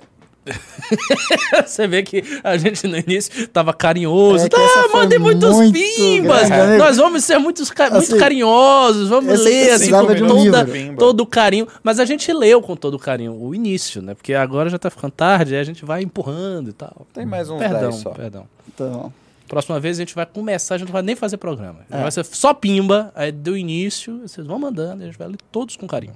JCRF, Vou trazer uma comida aqui. JCRF mandou 5 reais. Quais deputados estaduais ou federais da IDSP vocês acham que não se reelegem? E o Lula subiu um ponto na IPEC que vazou agora à tarde. Poxa, essa é uma outra pergunta bem complexa. Assim, eu acredito que essa eleição você vai ter muito mais reeleitos do que a anterior, na qual você teve quase 40% do Congresso renovado. Então não espere tanta surpresa, assim. Concordo. Não, não vai ser aquela eleição da mudança de rumo. Não. Tipo, a eleição do Bolsonaro foi uma coisa assim atroz. Né? Isso não vai acontecer. Tekken Violento, 2 reais. BRICS fazer uma nova moeda, a Rússia livra da OTAN. Essa é a mensagem, eu não tô lendo mal. Como é que é? BRICS fazer uma nova moeda, a Rússia livra da OTAN. Mas o BRICS não vai fazer uma. uma- Não, não apenas o BRICS não vai fazer uma nova, como a OTAN não vai desaparecer. Então, É. nenhuma dos dois Não vai é desaparecer do cangote da Rússia, vai tirar as bases militares todas do leste europeu, porque surgiu uma nova moeda. Ao contrário, eu acho que a OTAN iria invadir isso sim. Ia ter uma treta maior. JCRF mandou mais 5 reais. Vocês reclamam de fundo eleitoral. Queria ver vocês fazendo campanha aqui no interior da Paraíba. Perguntem a Beca Moraes como é essa cultura de doação aqui. Não, olha Entendo. só, a gente entende a situação, assim, figura assim, extraordinária, tá fazendo campanha com muita dureza, tá rodando estado, tá fazendo tudo isso. Mas não precisa dar um pimba de desafio. Vocês não entendem, queria ver vocês, não sei o quê. A questão do fundo é uma decisão maior do movimento. Pra manter essa coerência de não usar dinheiro público. Vocês sabem disso. Eu sou, eu fico falando que a gente deve sair desse discurso. Mas é um discurso que já foi utilizado pelo movimento muitas vezes. E está sendo utilizado por- nessa eleição. Então tem uma coerência aí. Arthur Xavier, 2 reais. Ciro não vai para Paris, vai ajudar o Roberto Cláudio no Ceará. Hum, Ah. assim, ele tem o grupo político dele, Ah. imagino que ele vai despender o resto da campanha dele tentando ajudar o governador no segundo turno, faz sentido. E se defendendo dos ataques. Sim. Nanda Xie, agora o último pimba, só tem mais os Pix, 10,90. E os Bolsonaros em Londres, jecas demais, cafonas. Foram, foram absolutamente cafonas, a gente tava falando sobre isso no começo do programa, assim, um desrespeito muito grande, se fazer um comício, sabe, por onde passa o enterro, é patético. E ela ficou puta também com a roupa da, da Michelle Bolsonaro. Ah, nossa, tá- patético. É um cosplay de Jaqueline Onassis. não, não, gostou, né? nossa, assim, é de uma preguiça medonha. É muito medonha. Augusto É, a mulher tá César. até arrumadinha, pô. Não, Podia óbvio que tá o bem vestido é bonito, assim, é que a forma e a ocasião. Augusto César mandou 10 reais. Sigam arroba MBLivreRN no Instagram. É isso aí. Gustavo da Rosa mandou 5 reais. Salve aqui de Caxias do, Caxias do Sul, Rio Grande do Sul. O conteúdo de vocês é oásis hoje em dia. Não Oh. tenho pergunta, só elogios pelo belo trabalho. Poxa, Pô, obrigado. obrigado. Uh, Felipe Neves mandou 5 reais. Professor Cabum, sobre a Ucrânia, PIB russo cresceu 3 no primeiro semestre, provavelmente 3%. Mesmo com sanções. Dito isso, os líderes europeus sobrevivem ao inverno? Hum, ah, não sei. O É, Boris Johnson já não sobreviveu, É assim, né? para, é pelo status da economia russa, eles têm uma dívida interna muito pequena, eles são muito mais autossuficientes, especialmente energeticamente, do que o resto da Europa. Então, eles tendem a conseguir manter a guerra por muito mais tempo do que a, a Europa é capaz de suprir a defesa da Ucrânia. Ah, curioso que o Brasil tem uma história muito interessante com isso. Eu vou alongar rapidamente aqui. Durante a década de 70, nós, nós dependíamos de petróleo para a matriz energética brasileira. E aí, a OPEP, né, os países árabes e, e aliados, aumentaram bastante o preço do petróleo e o Brasil teve um processo inflacionário medonho, que, que todo mundo que viveu os anos 80 deve se lembrar. Foi em razão do petróleo. Os militares naquela época decidiram então investir na malha energética hidroviária brasileira, hidroviária, na malha das Sim, das termoelétricas, hidrelétricas, etc. E o Brasil se tornou muito mais autossuficiente energeticamente, por isso que nós não sofremos hoje tamanhas ah, flutuações do preço da energia quanto nós sofríamos naquela época e da inflação, consequentemente. Então, eu creio que nessa longa batalha aí, países como Inglaterra, Alemanha, etc., vão sofrer muito ainda. A queda do Boris Johnson do, da, como primeiro-ministro de Londres se deveu em grande medida ao fato do preço da, da energia elétrica na Inglaterra ter mais que triplicado. E triplicou por causa do abastecimento russo que foi interrompido. Ah, na França vai aumentar 500%. É. Foi anunciado isso aí. 500%. Imagina você que paga, digamos assim, 200, A porrada que você leva. 2.500 de energia elétrica. Nossa. Nossa. Jobert Ferreira mandou 5 reais. Boa noite, galera. Violência sempre tem. Nas municipais são piores. Trabalhei de técnico de urna e até a polícia fica com medo. É, É É a festa da democracia. Gabriel Dias, 5 reais. Atenção, departamento jurídico, estamos de olho. Escorpiões do Caos liderará a revolução. Escorpião dos Carros é um dos turnos mais memoráveis desse ano. é, e o último dos últimos. João Cláudio, 2 reais. E oi, Ricardo, é a live da espinha dorsal, ateniana do MBL. Bom demais. Ateniana nada. Alexandrina. Alexandrina. É isso que ele Isso quer dizer. aí. Olha só, é isso aí. Então, sem mais delongas, Chegamos ao final. Vamos só relembrar. Vocês devem comprar o Congresso. Coloque aqui ao fundo. Por favor. Ó, o sétimo Congresso Nacional do MBL. Vocês precisam ter essa experiência. Pensem consigo mesmo. Onde é que vocês vão estar nesse dia que possa ser mais importante, mais memorável, sabe? Uma experiência mais transformadora na sua vida do que estar com todas as pessoas admiráveis, fazer ainda novas amizades incríveis e ajudar de fato a mudar esse país. Veja, cidadania e amizades começam assim. Venha, participe disso. É insubstituível. Exato. E é uma semana depois do segundo turno. O que vai ter de papo nesse congresso? Nossa, vai mesmo. uhum. Vai tá maluco. É isso aí. Querem acabar? É isso aí. Não, acabamos, né? Então, Boa noite. Boa noite.